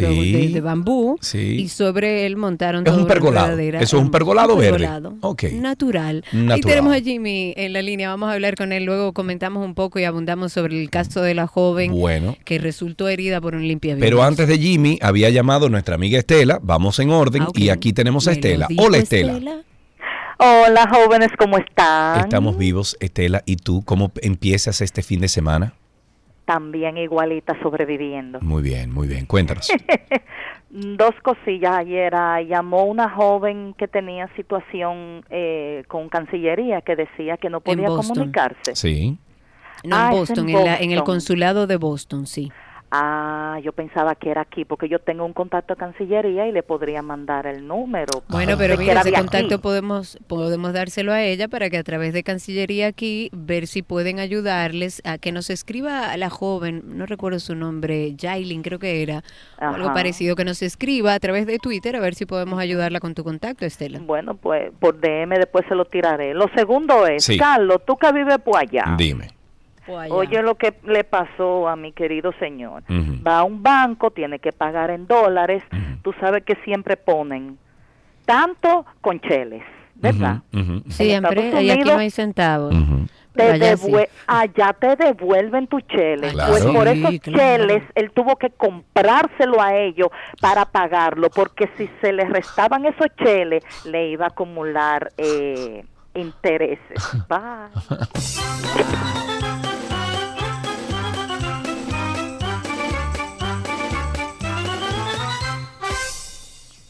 Ahora sí, creo que tenemos a Jimmy ahí en la línea. Sí, ¿Está todavía señor. Ahí está Jimmy. Buenas Bu- tardes. Buenas tardes, Karina Jimmy. Sergio. ¿Cómo estás? Hola. Sí, señores, eh, uno va a tener que tomar la noticia por, su- por sus manos. Pregu- yo me pregunto. Ay, no. Ojalá porque que ayer no. yo ¿Qué no fui pasó? víctima.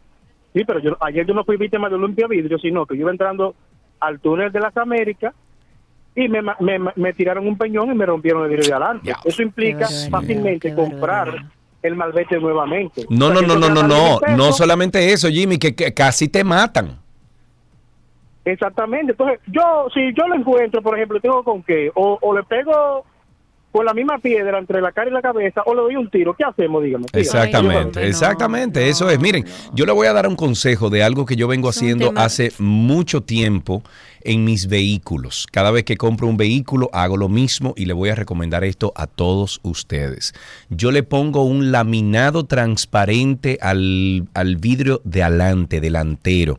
Me sirve como protección. Si hay algún tipo de objeto, una piedra, eh, cualquier cosa que le pueda caer al vidrio delantero, usted tiene una protección extra. Y el vidrio generalmente no se fragmenta, al menos Ah, claro. obviamente que sea un eh, objeto punzante, un objeto pesado, etcétera. Bueno, pues va a atravesar, pero usted tiene una capa de protección extra.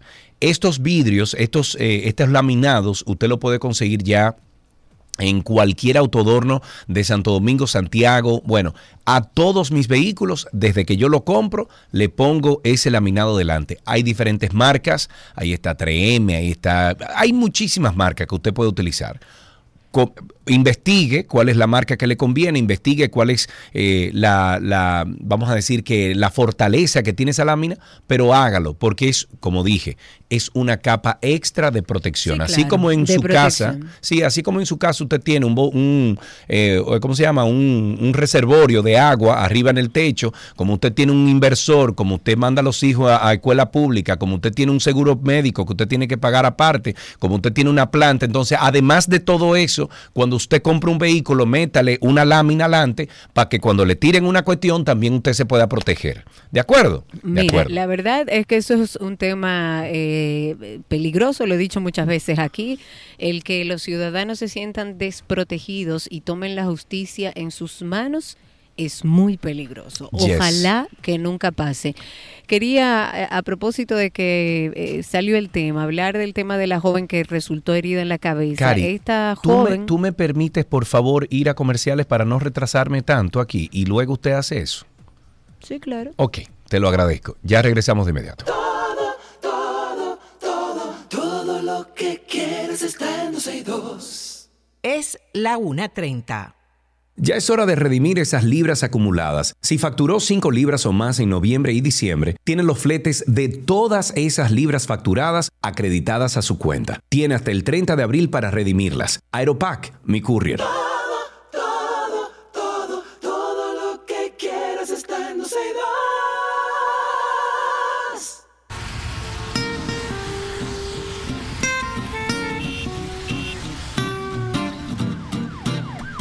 829-236-9856 y quedamos en un comentario tuyo. ¿Ibas a hablar de la joven? De la joven que resultó herida en la cabeza. El tema de los limpiavidrios es un tema que yo no sé qué va a pasar con ellos. Se ha hablado innumerables veces, ya hemos visto varias desgracias y como que no pasa nada.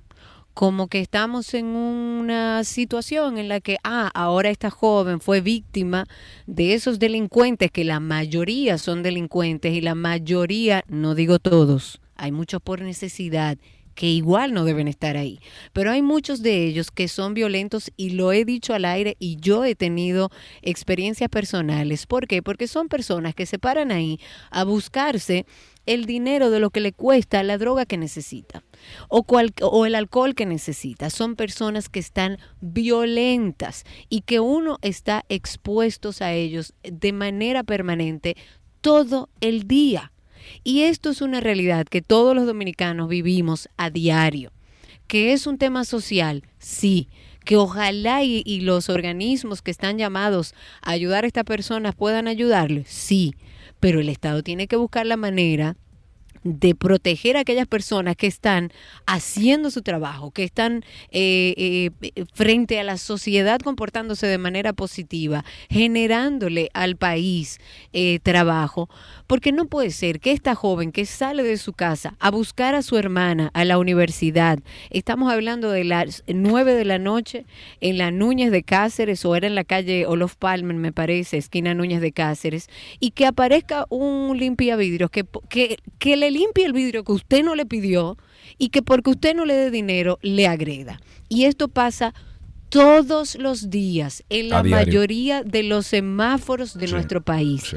Y las autoridades es como que no pasa nada. No, No ar- arman operativos, Karina. No, no, ar- arman operativos que duran tres semanas, dos semanas, que vamos a retirar todos los limpiavidrios. Que si Y yo, que- que después yo- vuelven todos vu- para la calle. Porque todo es así en República Dominicana. Pero que el- a- un joven que andaba con esta persona o que le comentó que, que comentó el incidente dijo que el tipo que le, que le limpió el cristal que no querían que le limpiaran el cristal, pero que él se lo limpió obligado. Esta joven no andaba con monedas y él agarró un blog y se lo tiró. Pero si usted, que a mí me ha pasado, si usted baja el cristal y coge las monedas que pueda tener por ahí y se la entrega, tam- a mí me dijeron una vez, eso es lo que tú Se me la vas a dar". tiran, Y yo le dije, se la y tiran. yo le dije, devuélvemelo. Claro, y te la tiran. Y te la tiran, ¿eh? Porque, porque se ha entendido que es obligatorio que el que anda en la calle tenga que aceptar eso, pero no solo aceptarlo, quedarse, quedarse callado, pagarle el dinero y el dinero que ellos quieren.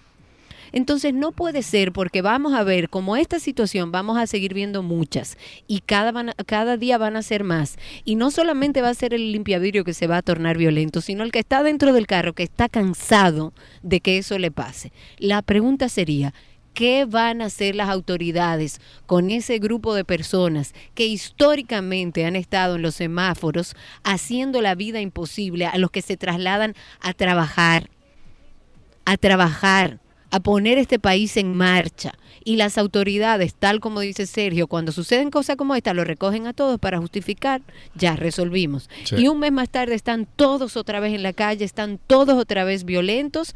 Y si son mujeres, se le, a mí se me han parado, eh, Sergio, en el cristal. Sí, sí, sí, sí, claro, así. claro. Y ponen Y no se mueven. las manos para poder no ver hacia mueven, adentro y se quedan viéndote las piernas. Sí. ¿Y qué hace uno? Eh.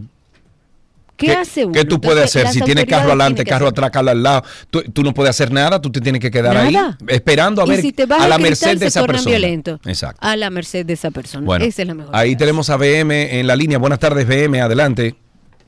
Sí, buenas tardes, ¿se escucha? Sí, se escucha de Bluetooth, pero se escucha, dale.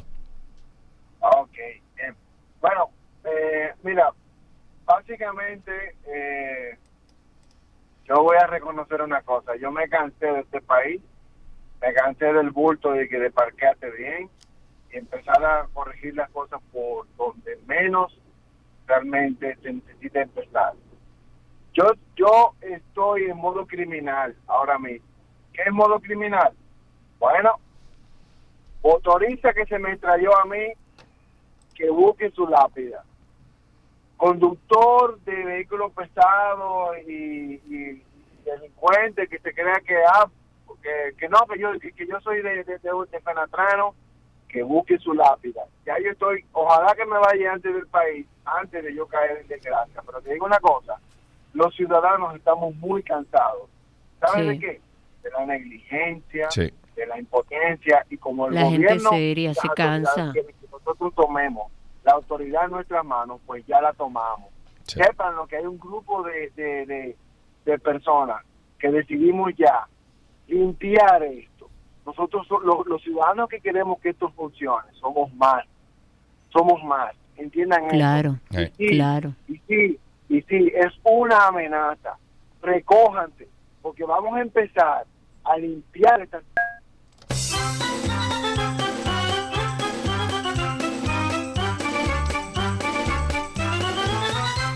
Seguimos en el 829-236-9856. 829-236-9856. El teléfono aquí en 12 y 2.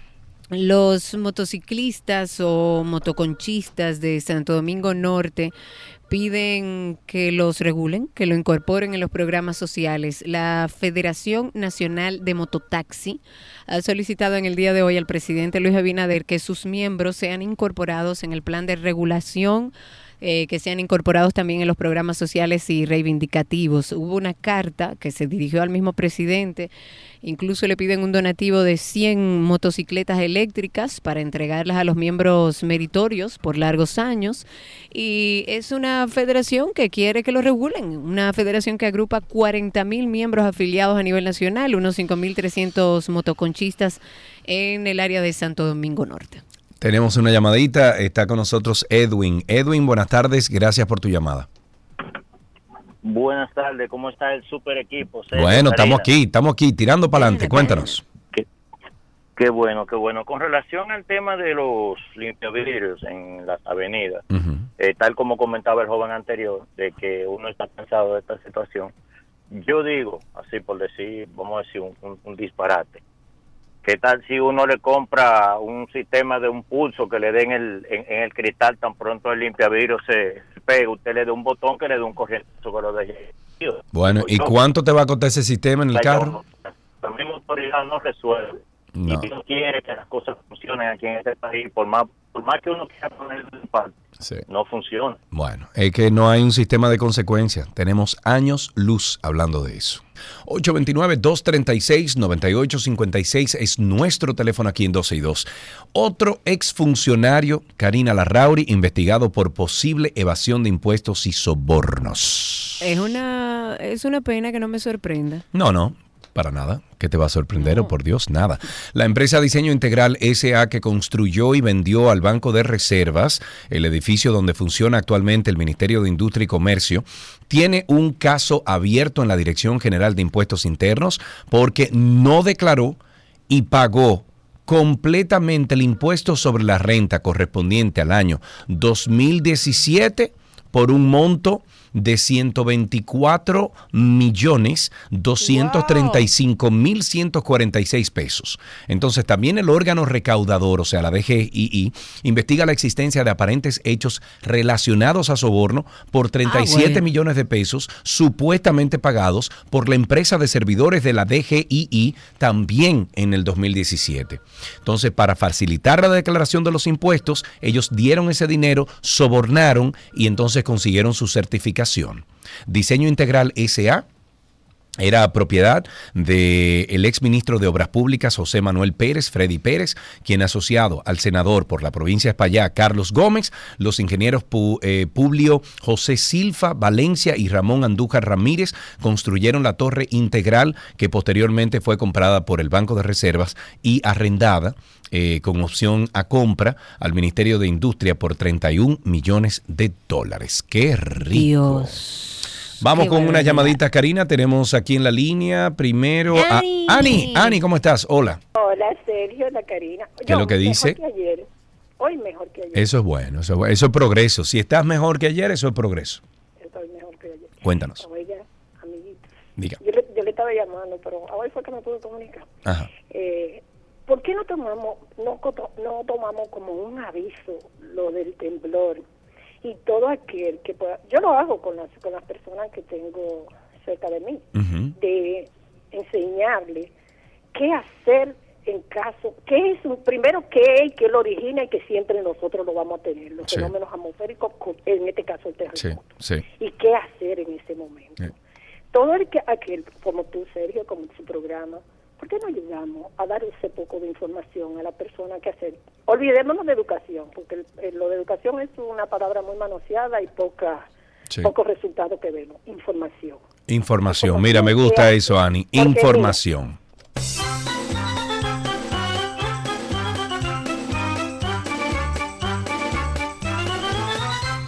Karina, tenemos otra llamadita. Tenemos en la línea a Marcel. Marcel, buenas tardes.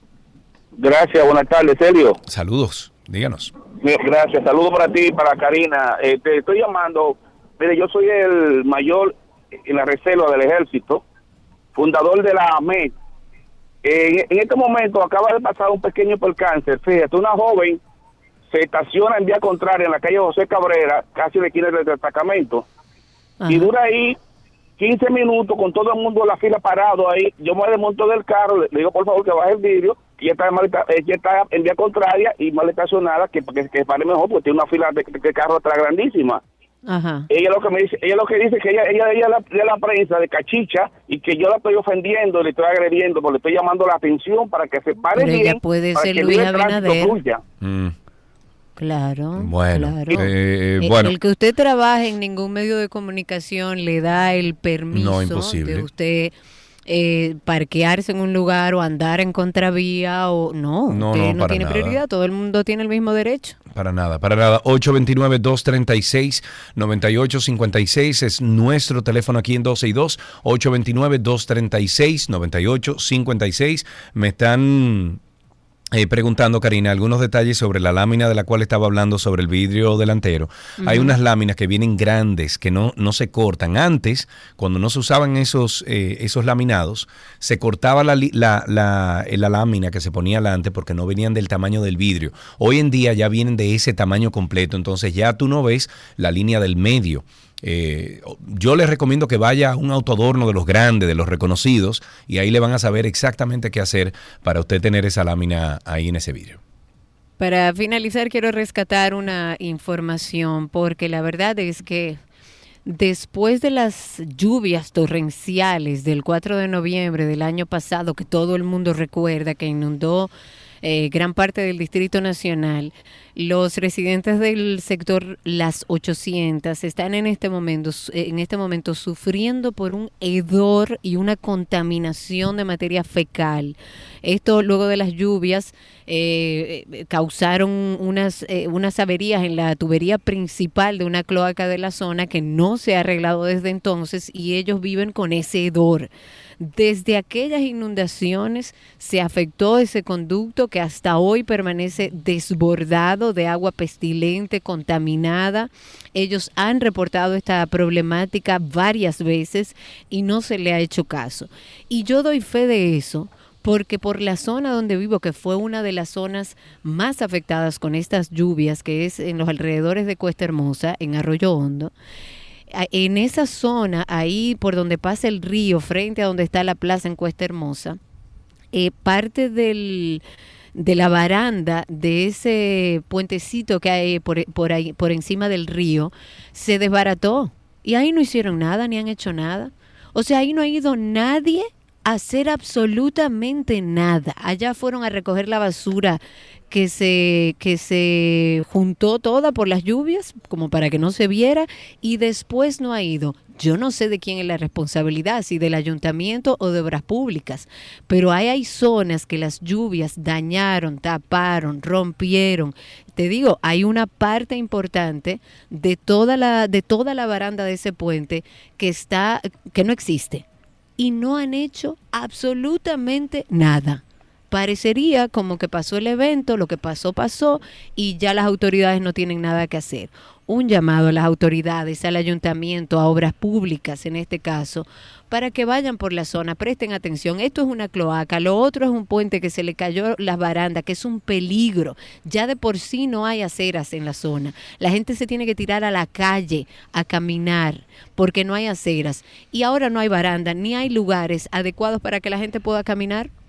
Atención a las autoridades, obras públicas y ayuntamiento. Hasta Hasta, aquí, aquí, nuestro segmento. de Tránsito y Tránsito circo. Pero usted nunca le ha dado un cariñito a su gordito, su gordito, su gordito. Había una vez un circo que alegraba siempre el corazón.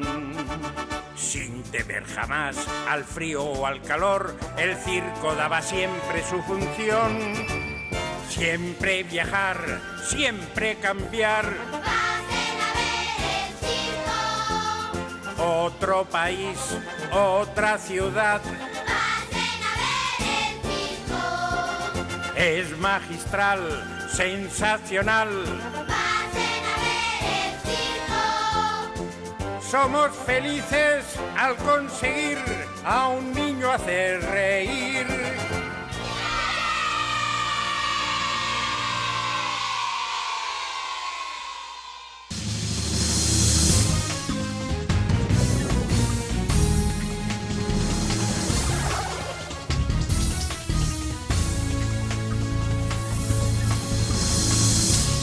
Vamos a hablar de cine entonces. Tenemos a nuestra queridísima Anina Rodríguez en la línea. Ella nos acompaña siempre en estos temas de séptimo arte, de series, de, de cosas que tienen que ver con audiovisuales extraordinarios. Anina, ¿cómo estás, amiga? Muy bien, ¿cómo están ustedes? ¿Cómo van? Muy bien, gracias a Dios, escuchándote bien Hello, ahí. darling. Hi, Puppet. Mira, Anina, vamos a empezar entonces a hablar de lo que tú sabes por dónde eh, rueda esta Bueno. carreta, dime. Mira, vamos a empezar por eh, la información, una información que me tiene de hecho bastante emocionada. Tú sabes, yo soy fan de las Kates. La Kate Blanchett, que Sí. está compitiendo por todo este año, y la Kate Winslet, que es tremenda actriz también.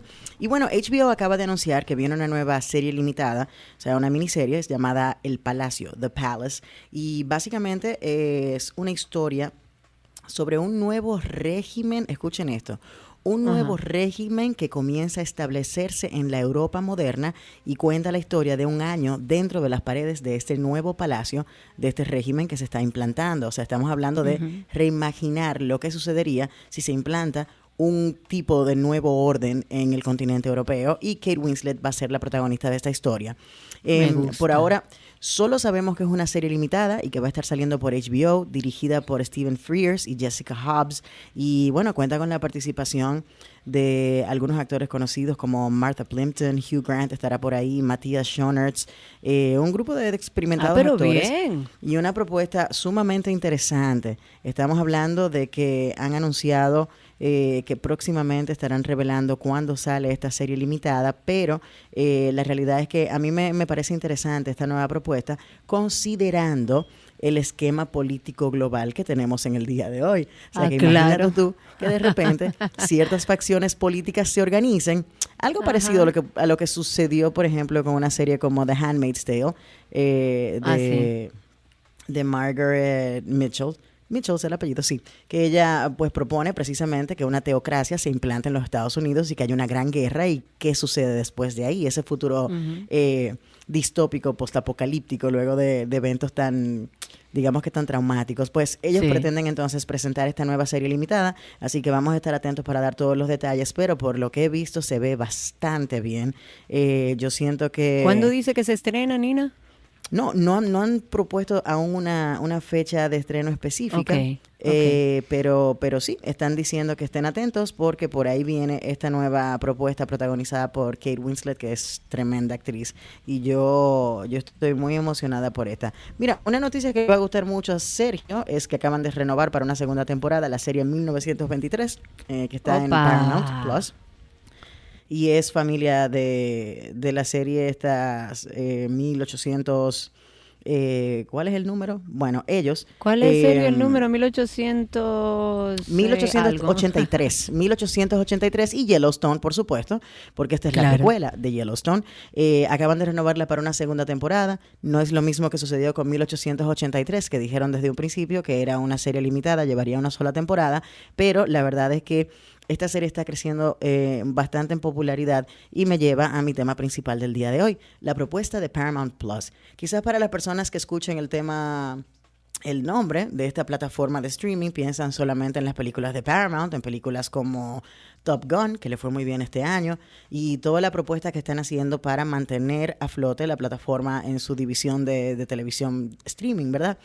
Pero esta plataforma es del grupo Viacom. Esto incluye a Nickelodeon, los networks de MTV, VH1, Ujú. Black Entertainment Television y una serie de eh, proyectos que tuvieron momentos de popularidad muy específicos en la historia norteamericana, en la historia de la televisión mundial, pero que sin embargo están encontrando nuevas formas de traer un contenido que quizás no va a ser demasiado, digamos que no creo que vaya a durar mucho tiempo. Por ejemplo, MTV en, lo- en la década 90, a mediados de los 90, empezó con todas las series de programas de televisión de telerrealidad. Y justamente esta mañana sale la noticia de que Sylvester Stallone firmó un acuerdo con Paramount Plus para hacer una un reality de lo que sucede dentro de su familia. Va a estar protagonizado Wow. por él y su esposa Jennifer Flavin y sus Oh. hijas también. Entonces, ese tipo de contenido fue lo que yo, en mi, en mi opinión muy personal, entiendo que empezó a, digamos que desmoronar un poco el trabajo en la televisión y provocó la caída de canales tan importantes cuando tenían su visión más clara como MTV. Entonces, Claro. sí, Paramount Plus va a ser el hogar de todas estas series, este tipo de series que fueron muy populares entre algunas personas, pero eventualmente la gente se cansó del contenido de la televisión telerrealidad y aunque todavía siguen vivos en canales como, como Bravo y demás, las, eh, las Beverly Hills Housewives, todos esos programas, la gente está un poco cansada, pero aquí están de nuevo proponiendo este tipo de contenidos junto con un gran grupo de contenidos que están proponiendo con todos los canales que incluyen la plataforma Vaya, como sea. Yo soy feliz viendo a Daria, por ejemplo, eh, de esa época dorada de MTV. Y a Beavis and Claro. Butthead. Y por supuesto, eh, la, Claro. la gran cantidad de programas que tienen que ver con música. Pero, pero sí van a estar dándole una plataforma importante, nueva vez, a los programas de telerrealidad. Y eso me asusta un poquitito a mí, personalmente, porque, no sé, no sé, yo pienso que deberían empezar a crear cosas diferentes y nuevas porque se pueden caer un poquitín. Eso pienso yo. Es así, Bueno, yo estoy de y- acuerdo. ¿Qué otra cosa en cine tenemos, Nina? Bueno, el cine está sumamente interesante. La recomendación siempre para que comiencen a comiencen a hacer su tarea con tiempo sobre eh, las películas que están nominadas al, al Gran Premio del, del Cine, obviamente el premio Oscar que se entrega el mes, el mes próximo. Pero este fin de semana específicamente se lleva a cabo un evento televisivo importante. Hablamos de que la cadena CBS presenta como cada año los premios Grammy, que serán el próximo domingo a las 9 de la noche hora nuestra, 8 de la noche hora del este de los Estados Unidos. Y para quienes están siguiendo la música, sepan ustedes que es una, una propuesta interesante la de este año. Primero, porque han estado enfocando el premio hacia la mayor diversidad que hayan tenido jamás. De hecho, han ido entregando una serie de digamos que de premios especiales antes de los Grammy a diferentes artistas, sobre todo de raza negra en Ajá. Estados Unidos para resaltar el trabajo que han estado haciendo. Eh, pero este año yo creo que se va a expandir un poquito el, el asunto de, de la popularidad del premio porque eh, tenemos a un Bad Bunny, por ejemplo, que está nominado a Mejor Sí. Álbum del Año. ¿Ok? Impresionante. Claro, esa es la categoría, yo, yo creo que más importante en la que está nominado, la más grande, Claro. porque está compitiendo con pesos pesados como Adele, como Beyoncé, como Lizzo, Harry Styles. Y yo estoy casi segura que esa es una categoría que él no va a ganar. Sin embargo, yo sé que él va a arrasar en lo que tiene que ver con música urbana y con Sí, música claro. latinoamericana. O sea que sepan ustedes que este domingo es cuando vamos a tener la oportunidad de ver lo que está sucediendo con la música actual y finalmente ver si el Grammy deja de meter la pata. Es una opinión muy Por personal. Dios, yo estoy de acuerdo contigo. Lamentablemente, cada año eh, suelen equivocarse en un par de categorías. Y para la gente que no lo entiende, yo lo entiendo, a mí me da pique, pero yo lo entiendo. Eh, eso tiene que ver con un periodo transicional que está sucediendo en la Academia de, de Grabaciones, porque tú sabes que vamos cambiando las generaciones. Todavía estas academias están bastante pobladas con votantes que pertenecen a generaciones anteriores y que, eh, digamos que, Que no evalúan el trabajo desde otra óptica. Exactamente, exactamente. Para ponerlo bonito, Karina, porque tampoco queremos ofender. Sí, claro, porque hay que decirlo de manera elegante y es normal. Son procesos, a uno mismo le cuesta hacer transiciones digitales, re- aprender y reaprender. Y en este caso, cuando estamos hablando de personas que toman decisiones, deben estar actualizados y deben estar familiarizados con el nuevo código comunicacional a través de la música. Exactamente. Entonces, eh, mírenlo con, con cierto grado de ligereza, no se lo tomen muy personal, entiendan que verdaderamente no sabemos exactamente quiénes votan, pero son personas que trabajan en la industria desde hace muchísimo tiempo y ahora es que están empezando a entrar nuevos votantes que lo que buscan es precisamente ir cambiando esa perspectiva tan antigua. O sea, hace 10, 15 años probablemente eh, la música country era más relevante eh, para ganar un premio que lo que era ahora. así. Recuerdo en un año en el que ganaron Robert Plant, ex vocalista de Led Sí, Zeppelin, y. Alison Krauss, que ganaron todos los premios habidos y por haber, y los jóvenes decían, pero, pero ¿cómo es que lo ganan? ¿Por qué esa música? Bueno, sí, era la música que entendían los miembros de la academia en ese momento que merecía todos los premios, quizás Claro. desde su visión.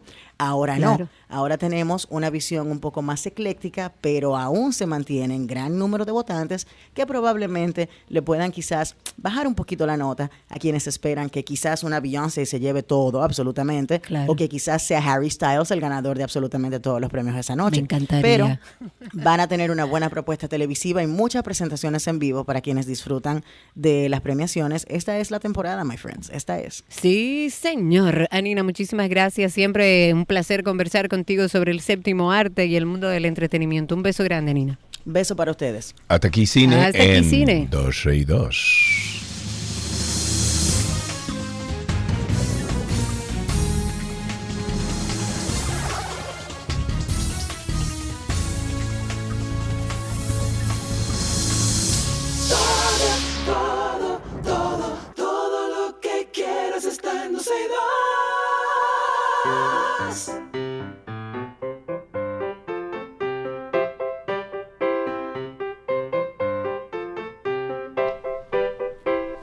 ¿Qué aprendiste hoy? Llega a ustedes gracias a Pala Pizza. Hablamos con nuestros pequeños oyentes para que nos cuenten qué aprendieron hoy, cómo les fue en el colegio. Y en la línea, ¿quién tenemos ahí? Ahí tenemos a Jorge. Hola Jorge, ¿cómo estás? Jorge.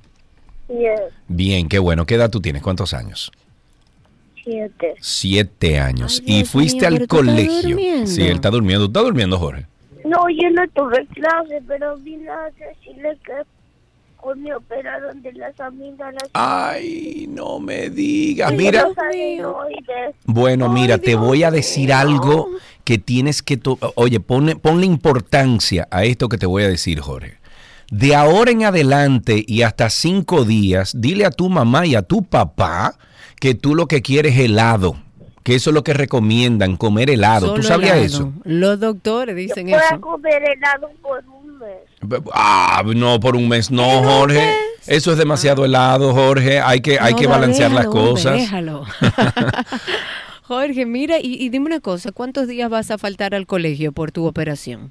Cinco. Cinco días. ¿Y duele mucho? No. No duele, perfecto. ¿Y tú te sabes alguna adivinanza? No. No. ¿Y cuál es tu materia favorita ¿Eh? en el colegio? ¿Cuál es la materia que más te gusta? ¿El qué? Spelling. Spelling. Spelling, spelling. Ah, Ok. spelling, Ah, pero bien. en- en ¿Cómo? inglés, How do you how do you spell how do you spell car? Yes. Uh, yes. Okay, pero how do you spell it? Yes. Sí. C A R. Ok. Jorge, muchísimas gracias por llamar en el día de hoy. Ojalá que te, bueno, que salgas muy bien de esto. Recuerda no comer helado durante un mes completo porque entonces te puede hacer daño. Pero unos cinco días por ahí, tú comes tu heladito de vez en cuando. Exacto, pero no así un mes. Hasta aquí, Claro, ¿qué aprendiste en el día de hoy?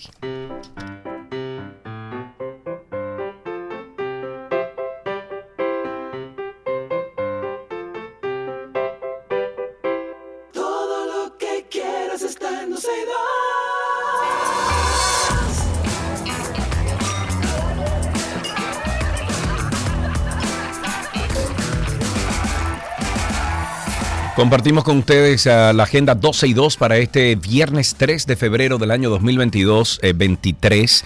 Este sábado 4 de febrero se celebra, o sea, mañana se celebra el carnaval de Punta Cana. El gran desfile inicia a las 3 de la tarde con la participación de más de 20 comparsas y más de 1.500 carnavaleros nacionales e internacionales. La actividad cultural se desarrolla en el Boulevard Primero de Noviembre en Punta Cana Village. Ahí nos vemos. Si van por allá, avísenme que estaré por allá.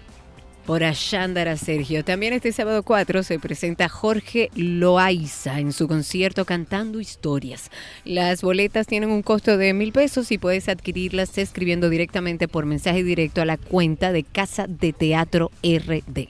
También el último fin de semana para ver la obra Cómo hacerlo correctamente. Esto es en el Teatro Las Máscaras. Las funciones son este viernes 3, sábado 4 a las 8.30 de la noche, el domingo 5 a las 6.30 y las boletas tienen un costo de 800 200 pesos. Están a la venta allá mismo en el Teatro Las Máscaras. Continúan en las carteleras eh, de, los, de todos los cines del país las películas dominicanas El Brujo y Teacher Mechi. También se proyecta en Fine Arts de Novo Centro el documental de José María Cabral que se llama Tumba y Quema.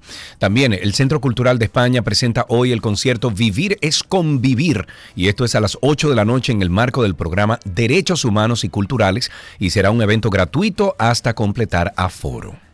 El domingo 5 de febrero, este domingo, se presenta en concierto Débora de Luca de Oceana Social Club a las 2 de la tarde. Las boletas están a la venta en tix.do y el sábado 4 y el domingo 5, le hace este sábado y domingo, Fun Galaxy Family Park tendrá actividades ahí para toda la familia en Galería 360 desde las 3 de la tarde hasta las 9.30 de la noche. Y para finalizar, la Embajada del Japón expone nuevamente una gran diversidad de calendarios japoneses. La muestra cuenta con la colaboración de la Asociación Dominicana de Ex Becarios Nikkei de Jica. La exposición estará abierta al público hasta el 17 de febrero e incluye una exhibición de figuras de origami. Los calendarios impresos en Japón contienen diferentes temáticas, desde pinturas, jardines japoneses, eh, arquitectura japonesa, gastronomía, países, eh, perdón, paisajes del Japón y del mundo. Es una actividad gratuita, no hay que pagar y se estará llevando a cabo en la Plaza Galería 360. Y Con- hasta aquí nuestra agenda en 12 y 2. Recuerden que pueden también pasa- pasar por nuestra página 12y2.com o por nuestro usuario de Instagram. Si quiere durante el fin de semana ver cuáles son las actividades, siempre está ahí. 12 y 2 en Instagram. Y hasta aquí nuestra agenda.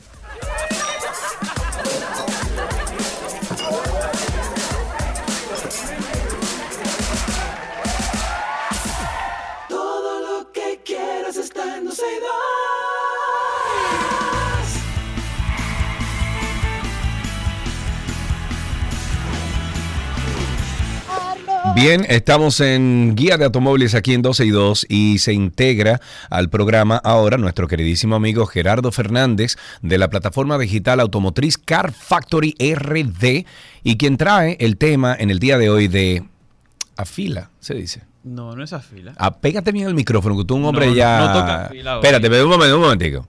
Arregla el micrófono primero, dale para allá, yo lo muteé, pégate bien, ahora sí. Ahora Se- sí, ¿tú me escuchas? Se dice afila. Sí, pero esa noticia no toca hoy, Sergio Carlos. Bueno, eso es lo que yo tengo en el guion ahí, dime tú Sergio lo que Carlos, toca hoy. tenemos un tema que la gente se está preguntando cómo que se graban las películas de persecuciones.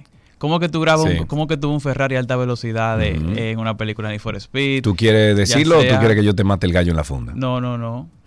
Me imagino que todo el mundo sabe que a través de otro vehículo. Pero lo que pocas personas saben es cuál vehículo es que se escoge para hacer esas tomas de persecución. Pero, Ajá. ah, pero hay un tema también importante de eso y es la cantidad de cuadros por segundo, o sea, fotogramas que... Bueno, Ah, Espera, en eso, tú sabes que los míos son carros. Aquí no vamos a entrar en fotogramas Bueno, ni pero- en definiciones técnicas. Pero bueno, pero cuando se trata de la grúa mecánica, donde va la cámara que hace las persecuciones, etcétera, puede variar el vehículo, todo depende del terreno.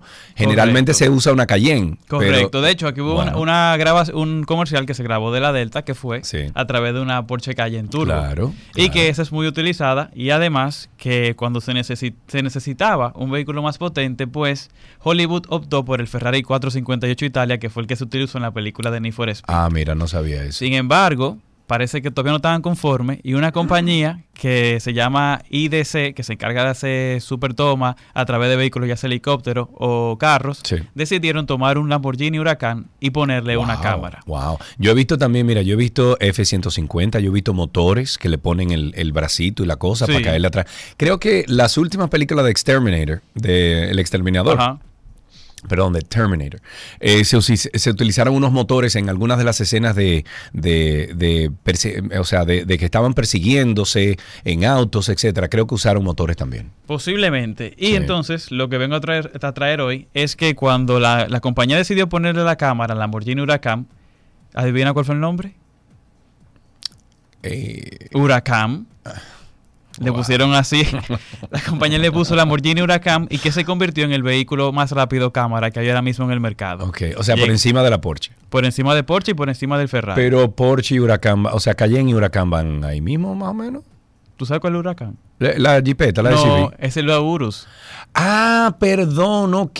Tú estás hablando de la, S- de- del, del Lamborghini carro Huracán, Lamborghini. Ok, ya entendí. Que le pusieron la cámara y ahora se llama Huracán, convirtiéndose en el carro cámara más rápido del mercado. Ya entiendo. Llega hasta 320 kilómetros por hora y de hecho, gracias a ese carro, se han grabado comerciales de Ferrari, Sí. comerciales de McLaren y cuando se grabó lo toman aquí en, en el túnel de, la, de la moto. de la ¿Trajeron uno de esos? Fue con uno de esos. ¿Con uno de esos? Es mentira. Ah. Mira, Archie López, el director de Ajá. eso y productor, siempre escucha el programa, o sea que... Sí, yo creo que él nos sigue en Car Factor, así que le mandamos un Ah, saludo. no, o Archie es, pero enfermo con los carros. ¿Le gustan mucho los carros? Tiene, tiene una colección de motores y tiene muchísimo carro también. Bueno, pues le mandamos un saludo desde aquí. Bueno, pues chévere, Archie, ya tú sabes, querido por Car Factory. Eh, también, como tú mencionabas en la fila, si quieren encontrar información sobre ese vehículo, que fue la colaboración entre Honda y Sony, que están desarrollando un vehículo 100% eléctrico y también autónomo, Sí. tenemos un post específico en arroba carfactoryRD para que se enteren de lo que promete ese carro, cómo es por dentro, cómo es por fuera, cuándo llegará al mercado. Y todavía no está el precio, pero ya por lo menos hay algunas estimaciones de por cuánto andará. Para eso, vayan al Instagram de Carfactory, arroba carfactoryRD. Una pregunta, ¿tú estarías dispuesto. Gerardo Fernández de Car Factory RD, a contestar algunas llamadas de preguntas aleatorias sobre vehículos? Sí, pero una, una paréntesis. Siempre y cuando cada uno, como los médicos, cada Ajá. quien tiene su especialidad. Ajá. La mía es hablarte del carro que hay en República Dominicana, Ok. si te compra de ti el otro, pero si van a llamar y que, ¿qué, qué aceite lleva mi carro? No, eso no. Cosa eso mecánica. No, no, yo diría que, que, eh, vamos a decir que eh, concentrémonos en, en informaciones generales de Sí, sí, vehículos. sí, sí, sí. Ok, eh, si usted quiere, entonces usted puede llamar a Gerardo Fernández porque recuerden también que uno de los servicios que ofrece Car Factory RD es eh, esa guía que necesitan algunas personas al momento de comprar un vehículo nuevo y creo que el ejercicio podría ser bastante interesante. Si ustedes, amigos oyentes, eh, chicas, chicos, no sé, quien sea que necesite información sobre vehículos aquí en República Dominicana, pueden llamar al 829-236-9856, 829-236-9856, que es el teléfono aquí en 12 y 2, y que si usted tiene algún tipo de pregunta sobre eh, eh, carros ¿Qué carro en general, qué carro me compro, por qué, las, las características de los vehículos, aproveche que Gerardo está aquí y que tenemos un tiempecito para poder hablar de esto. 829-236-9856. Eh, Supiste que Ford vuelve a la, La F1. Fórmula 1. Sí, esta mañana me enteré. De conjunto con Red Bull. Ey, mira, eso va a ser chévere. Iba a hacer un comentario, pero mejor no. ¿Por qué? ¿Qué pasó? No, no, no. No, pero dilo, ¿qué pasó? Que, que los mecánicos de Red Bull van a tener trabajo. Van a- No, no, no, no diga eso, señor. O- eh, óyeme, tiene- tienen 20 años, 20 años, loco, que salieron de la Fórmula 1. Regresan ahora. Ford ha sido una compañía que en estos 20 años se ha fortalecido, pero Sí, totalmente. No, y lo que están impresionantemente. haciendo con Bronco, el lanzamiento de cada, de cada ¿Vis- submarca. ¿Viste lo que hicieron en el desierto el otro día con la Bronco? Que le pusieron, eh, o sea, para, para el rally de Dakar y todo eso, ese tipo de terreno. Loco, eh, tomaron una Bronco de esa y la armaron, viejo. Y la tiraron de una roca de allá arriba, brincando. Y eso cayó Es igualito, loco. Igualito cayó eso. Yo estoy loco con la Bronco Raptor. Desde que tengo un par de chelitos en el bolsillo. ¿Tú sabes cuál a mí me está interesando mucho de la marca Ford? La Ranger Raptor. La Ranger Raptor. Yo creo que eh, yo tengo la F-150, Ajá. que es más grande. Eh, no me compraría para mí la Raptor. O sea, F-150 Raptor no, no. Ok, esa no. me parece porque Ni la es muy Raptor grande. R tampoco. No, no, no. A mí me, me gusta la F-150 normal, o sea, la caja normal, eh, pero con algunos eh, adicionales, unas personaliz- eh, personalizaciones, pero no me gusta, no me gustaría para mí. Reconozco que es un tremendo vehículo, pero no me gustaría para mí. Sin embargo, he Las visto, Raptor. sí, he visto unos cuantos videos de, de reviews y cosas de las Ranger Raptor y me parece interesante. No, y lo interesante es que en ese segmento hay pocas camionetas que tengan ese nivel de potencia y que se vean tan rudas estéticamente. Sí. Pregúntale a Alan si él está escuchando. Ah, ok, tú estás escuchando. Perfecto. Por si entra alguna llamada, Alan. Eh, 829-236-9856. Entonces, el huracán, ese vehículo, ¿dónde lo usan? En Estados Unidos, me imagino, para, Sí, para películas. grabar películas de persecución a alta velocidad. Ok, eso no llega aquí entonces, a República Dominicana.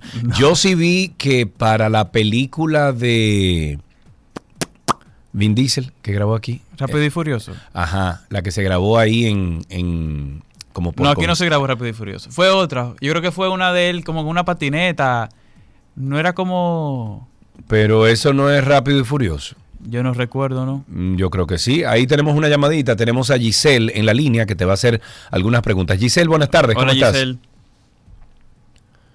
Giselle. A propósito de Sí. Ford, Ajá. de Ranger, mi pregunta es no de comprar, sino yo tengo una Ford Ranger 2013 Ujú. de gasoil doble cabina, blanca. 2013, Ford Ranger, blanca, 2013. Dale. Exacto. Entonces yo la quiero vender. Sí. Pero como yo soy mujer, yo siento como que todos los hombres que vienen a comprarla, como que quieren darle a uno no el valor Ok. que realmente yo Te- te hago tiene. dos ¿Cuál sería el valor? Te hago tres preguntas puntuales. La primera, eh, dijiste ya que es 2013. Segundo, ¿qué kilometraje tiene? Sí. 191 mil kilómetros. Ah, está, está usada, ¿eh? Ok, usada. Vamos, vamos a, a partir de ahí, Giselle. Y tercero, ¿en qué condiciones está? Nítida, no tiene ningún choque. Mira, en ese caso- de mecánica. Ok, En ese caso ok. te recomiendo que nos escribas al 849-438-0888. Bueno, si tú quieres que te llame, tienes que decirle un chin más, más pa- al paso. 438 849-438-0888. Ok. Y ahí te van a poner en contacto con nuestro socio, que es Vladimir Tiburcio, que él tasa vehículos. Entonces él va a hacer una inspección, él va a ver que todo está en orden, te va a entregar el valor en el que se encuentra ese carro y más o menos tú vas a tener un aproximado de en cuánto tú ¿Y lo, qué usted cuesta lo ese podría servicio? vender.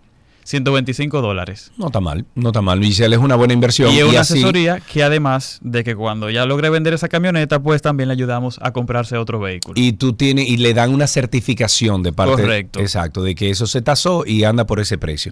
Tenemos a Fran en la línea. Buenas tardes, Fran. Adelante, Hola, Fran. my friend. ¿Cómo estás?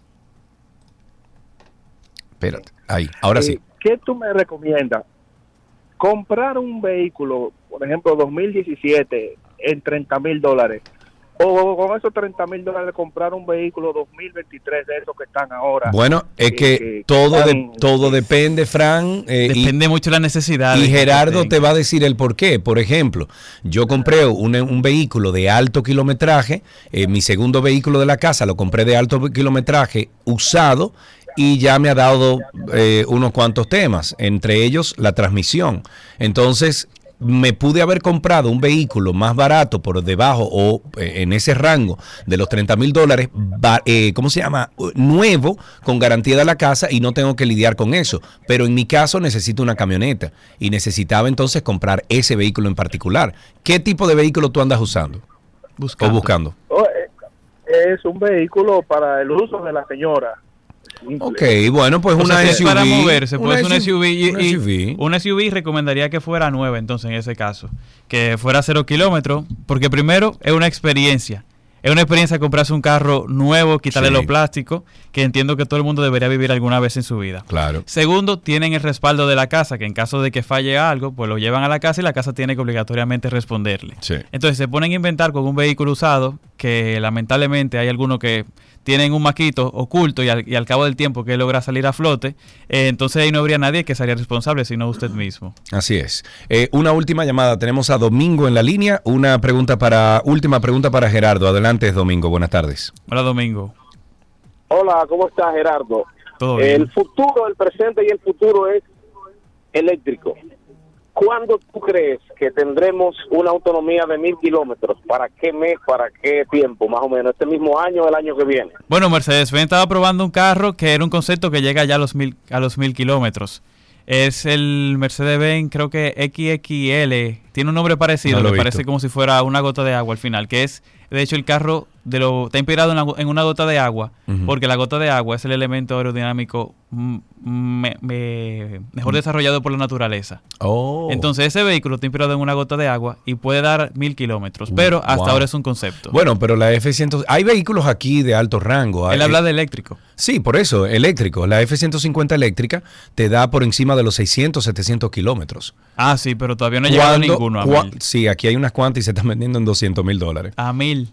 Ah, mil no, pero lo que digo es que ya están picando cerca. Por ejemplo, esa F-150, Ujú. cuando tú la compras con el paquete extendido, la batería extendida, Ajá. te llega a unos 600, 700 kilómetros. Está picando cerca. claro, está mismo. picando cerca. No, y el. Tesla Model S también. Tengo entendido que llega hasta 800 kilómetros de autonomía. No lo, no lo he hurgado. Pero bueno, Gerardo, muchísimas gracias. Qué bueno que hicimos este ejercicio.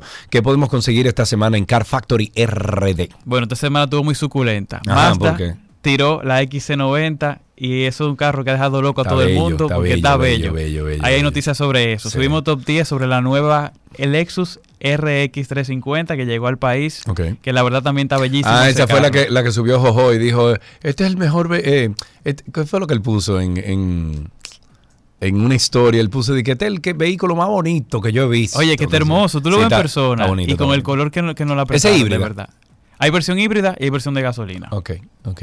¿Y la otra cosa que ibas a decir? Solamente esas dos cosas. Eh, o sea, entran a la plataforma y se van a enterar de todo lo que está pasando Muy en el sector automotriz. De abajo de un, pa- de- de un camión saliste. Gerardo, muchísimas gracias por siempre acompañarnos aquí. Recuerden ustedes que Gerardo Fernández pertenece a la plataforma Car Factory RD. Ahí publican siempre pruebas de manejo de vehículos, sobre todo, sobre el 99% que existen en el mercado dominicano. Se lo pueden, lo pueden conseguir en redes sociales como arroba Car Factory RD. Y hasta aquí, guía de automóviles.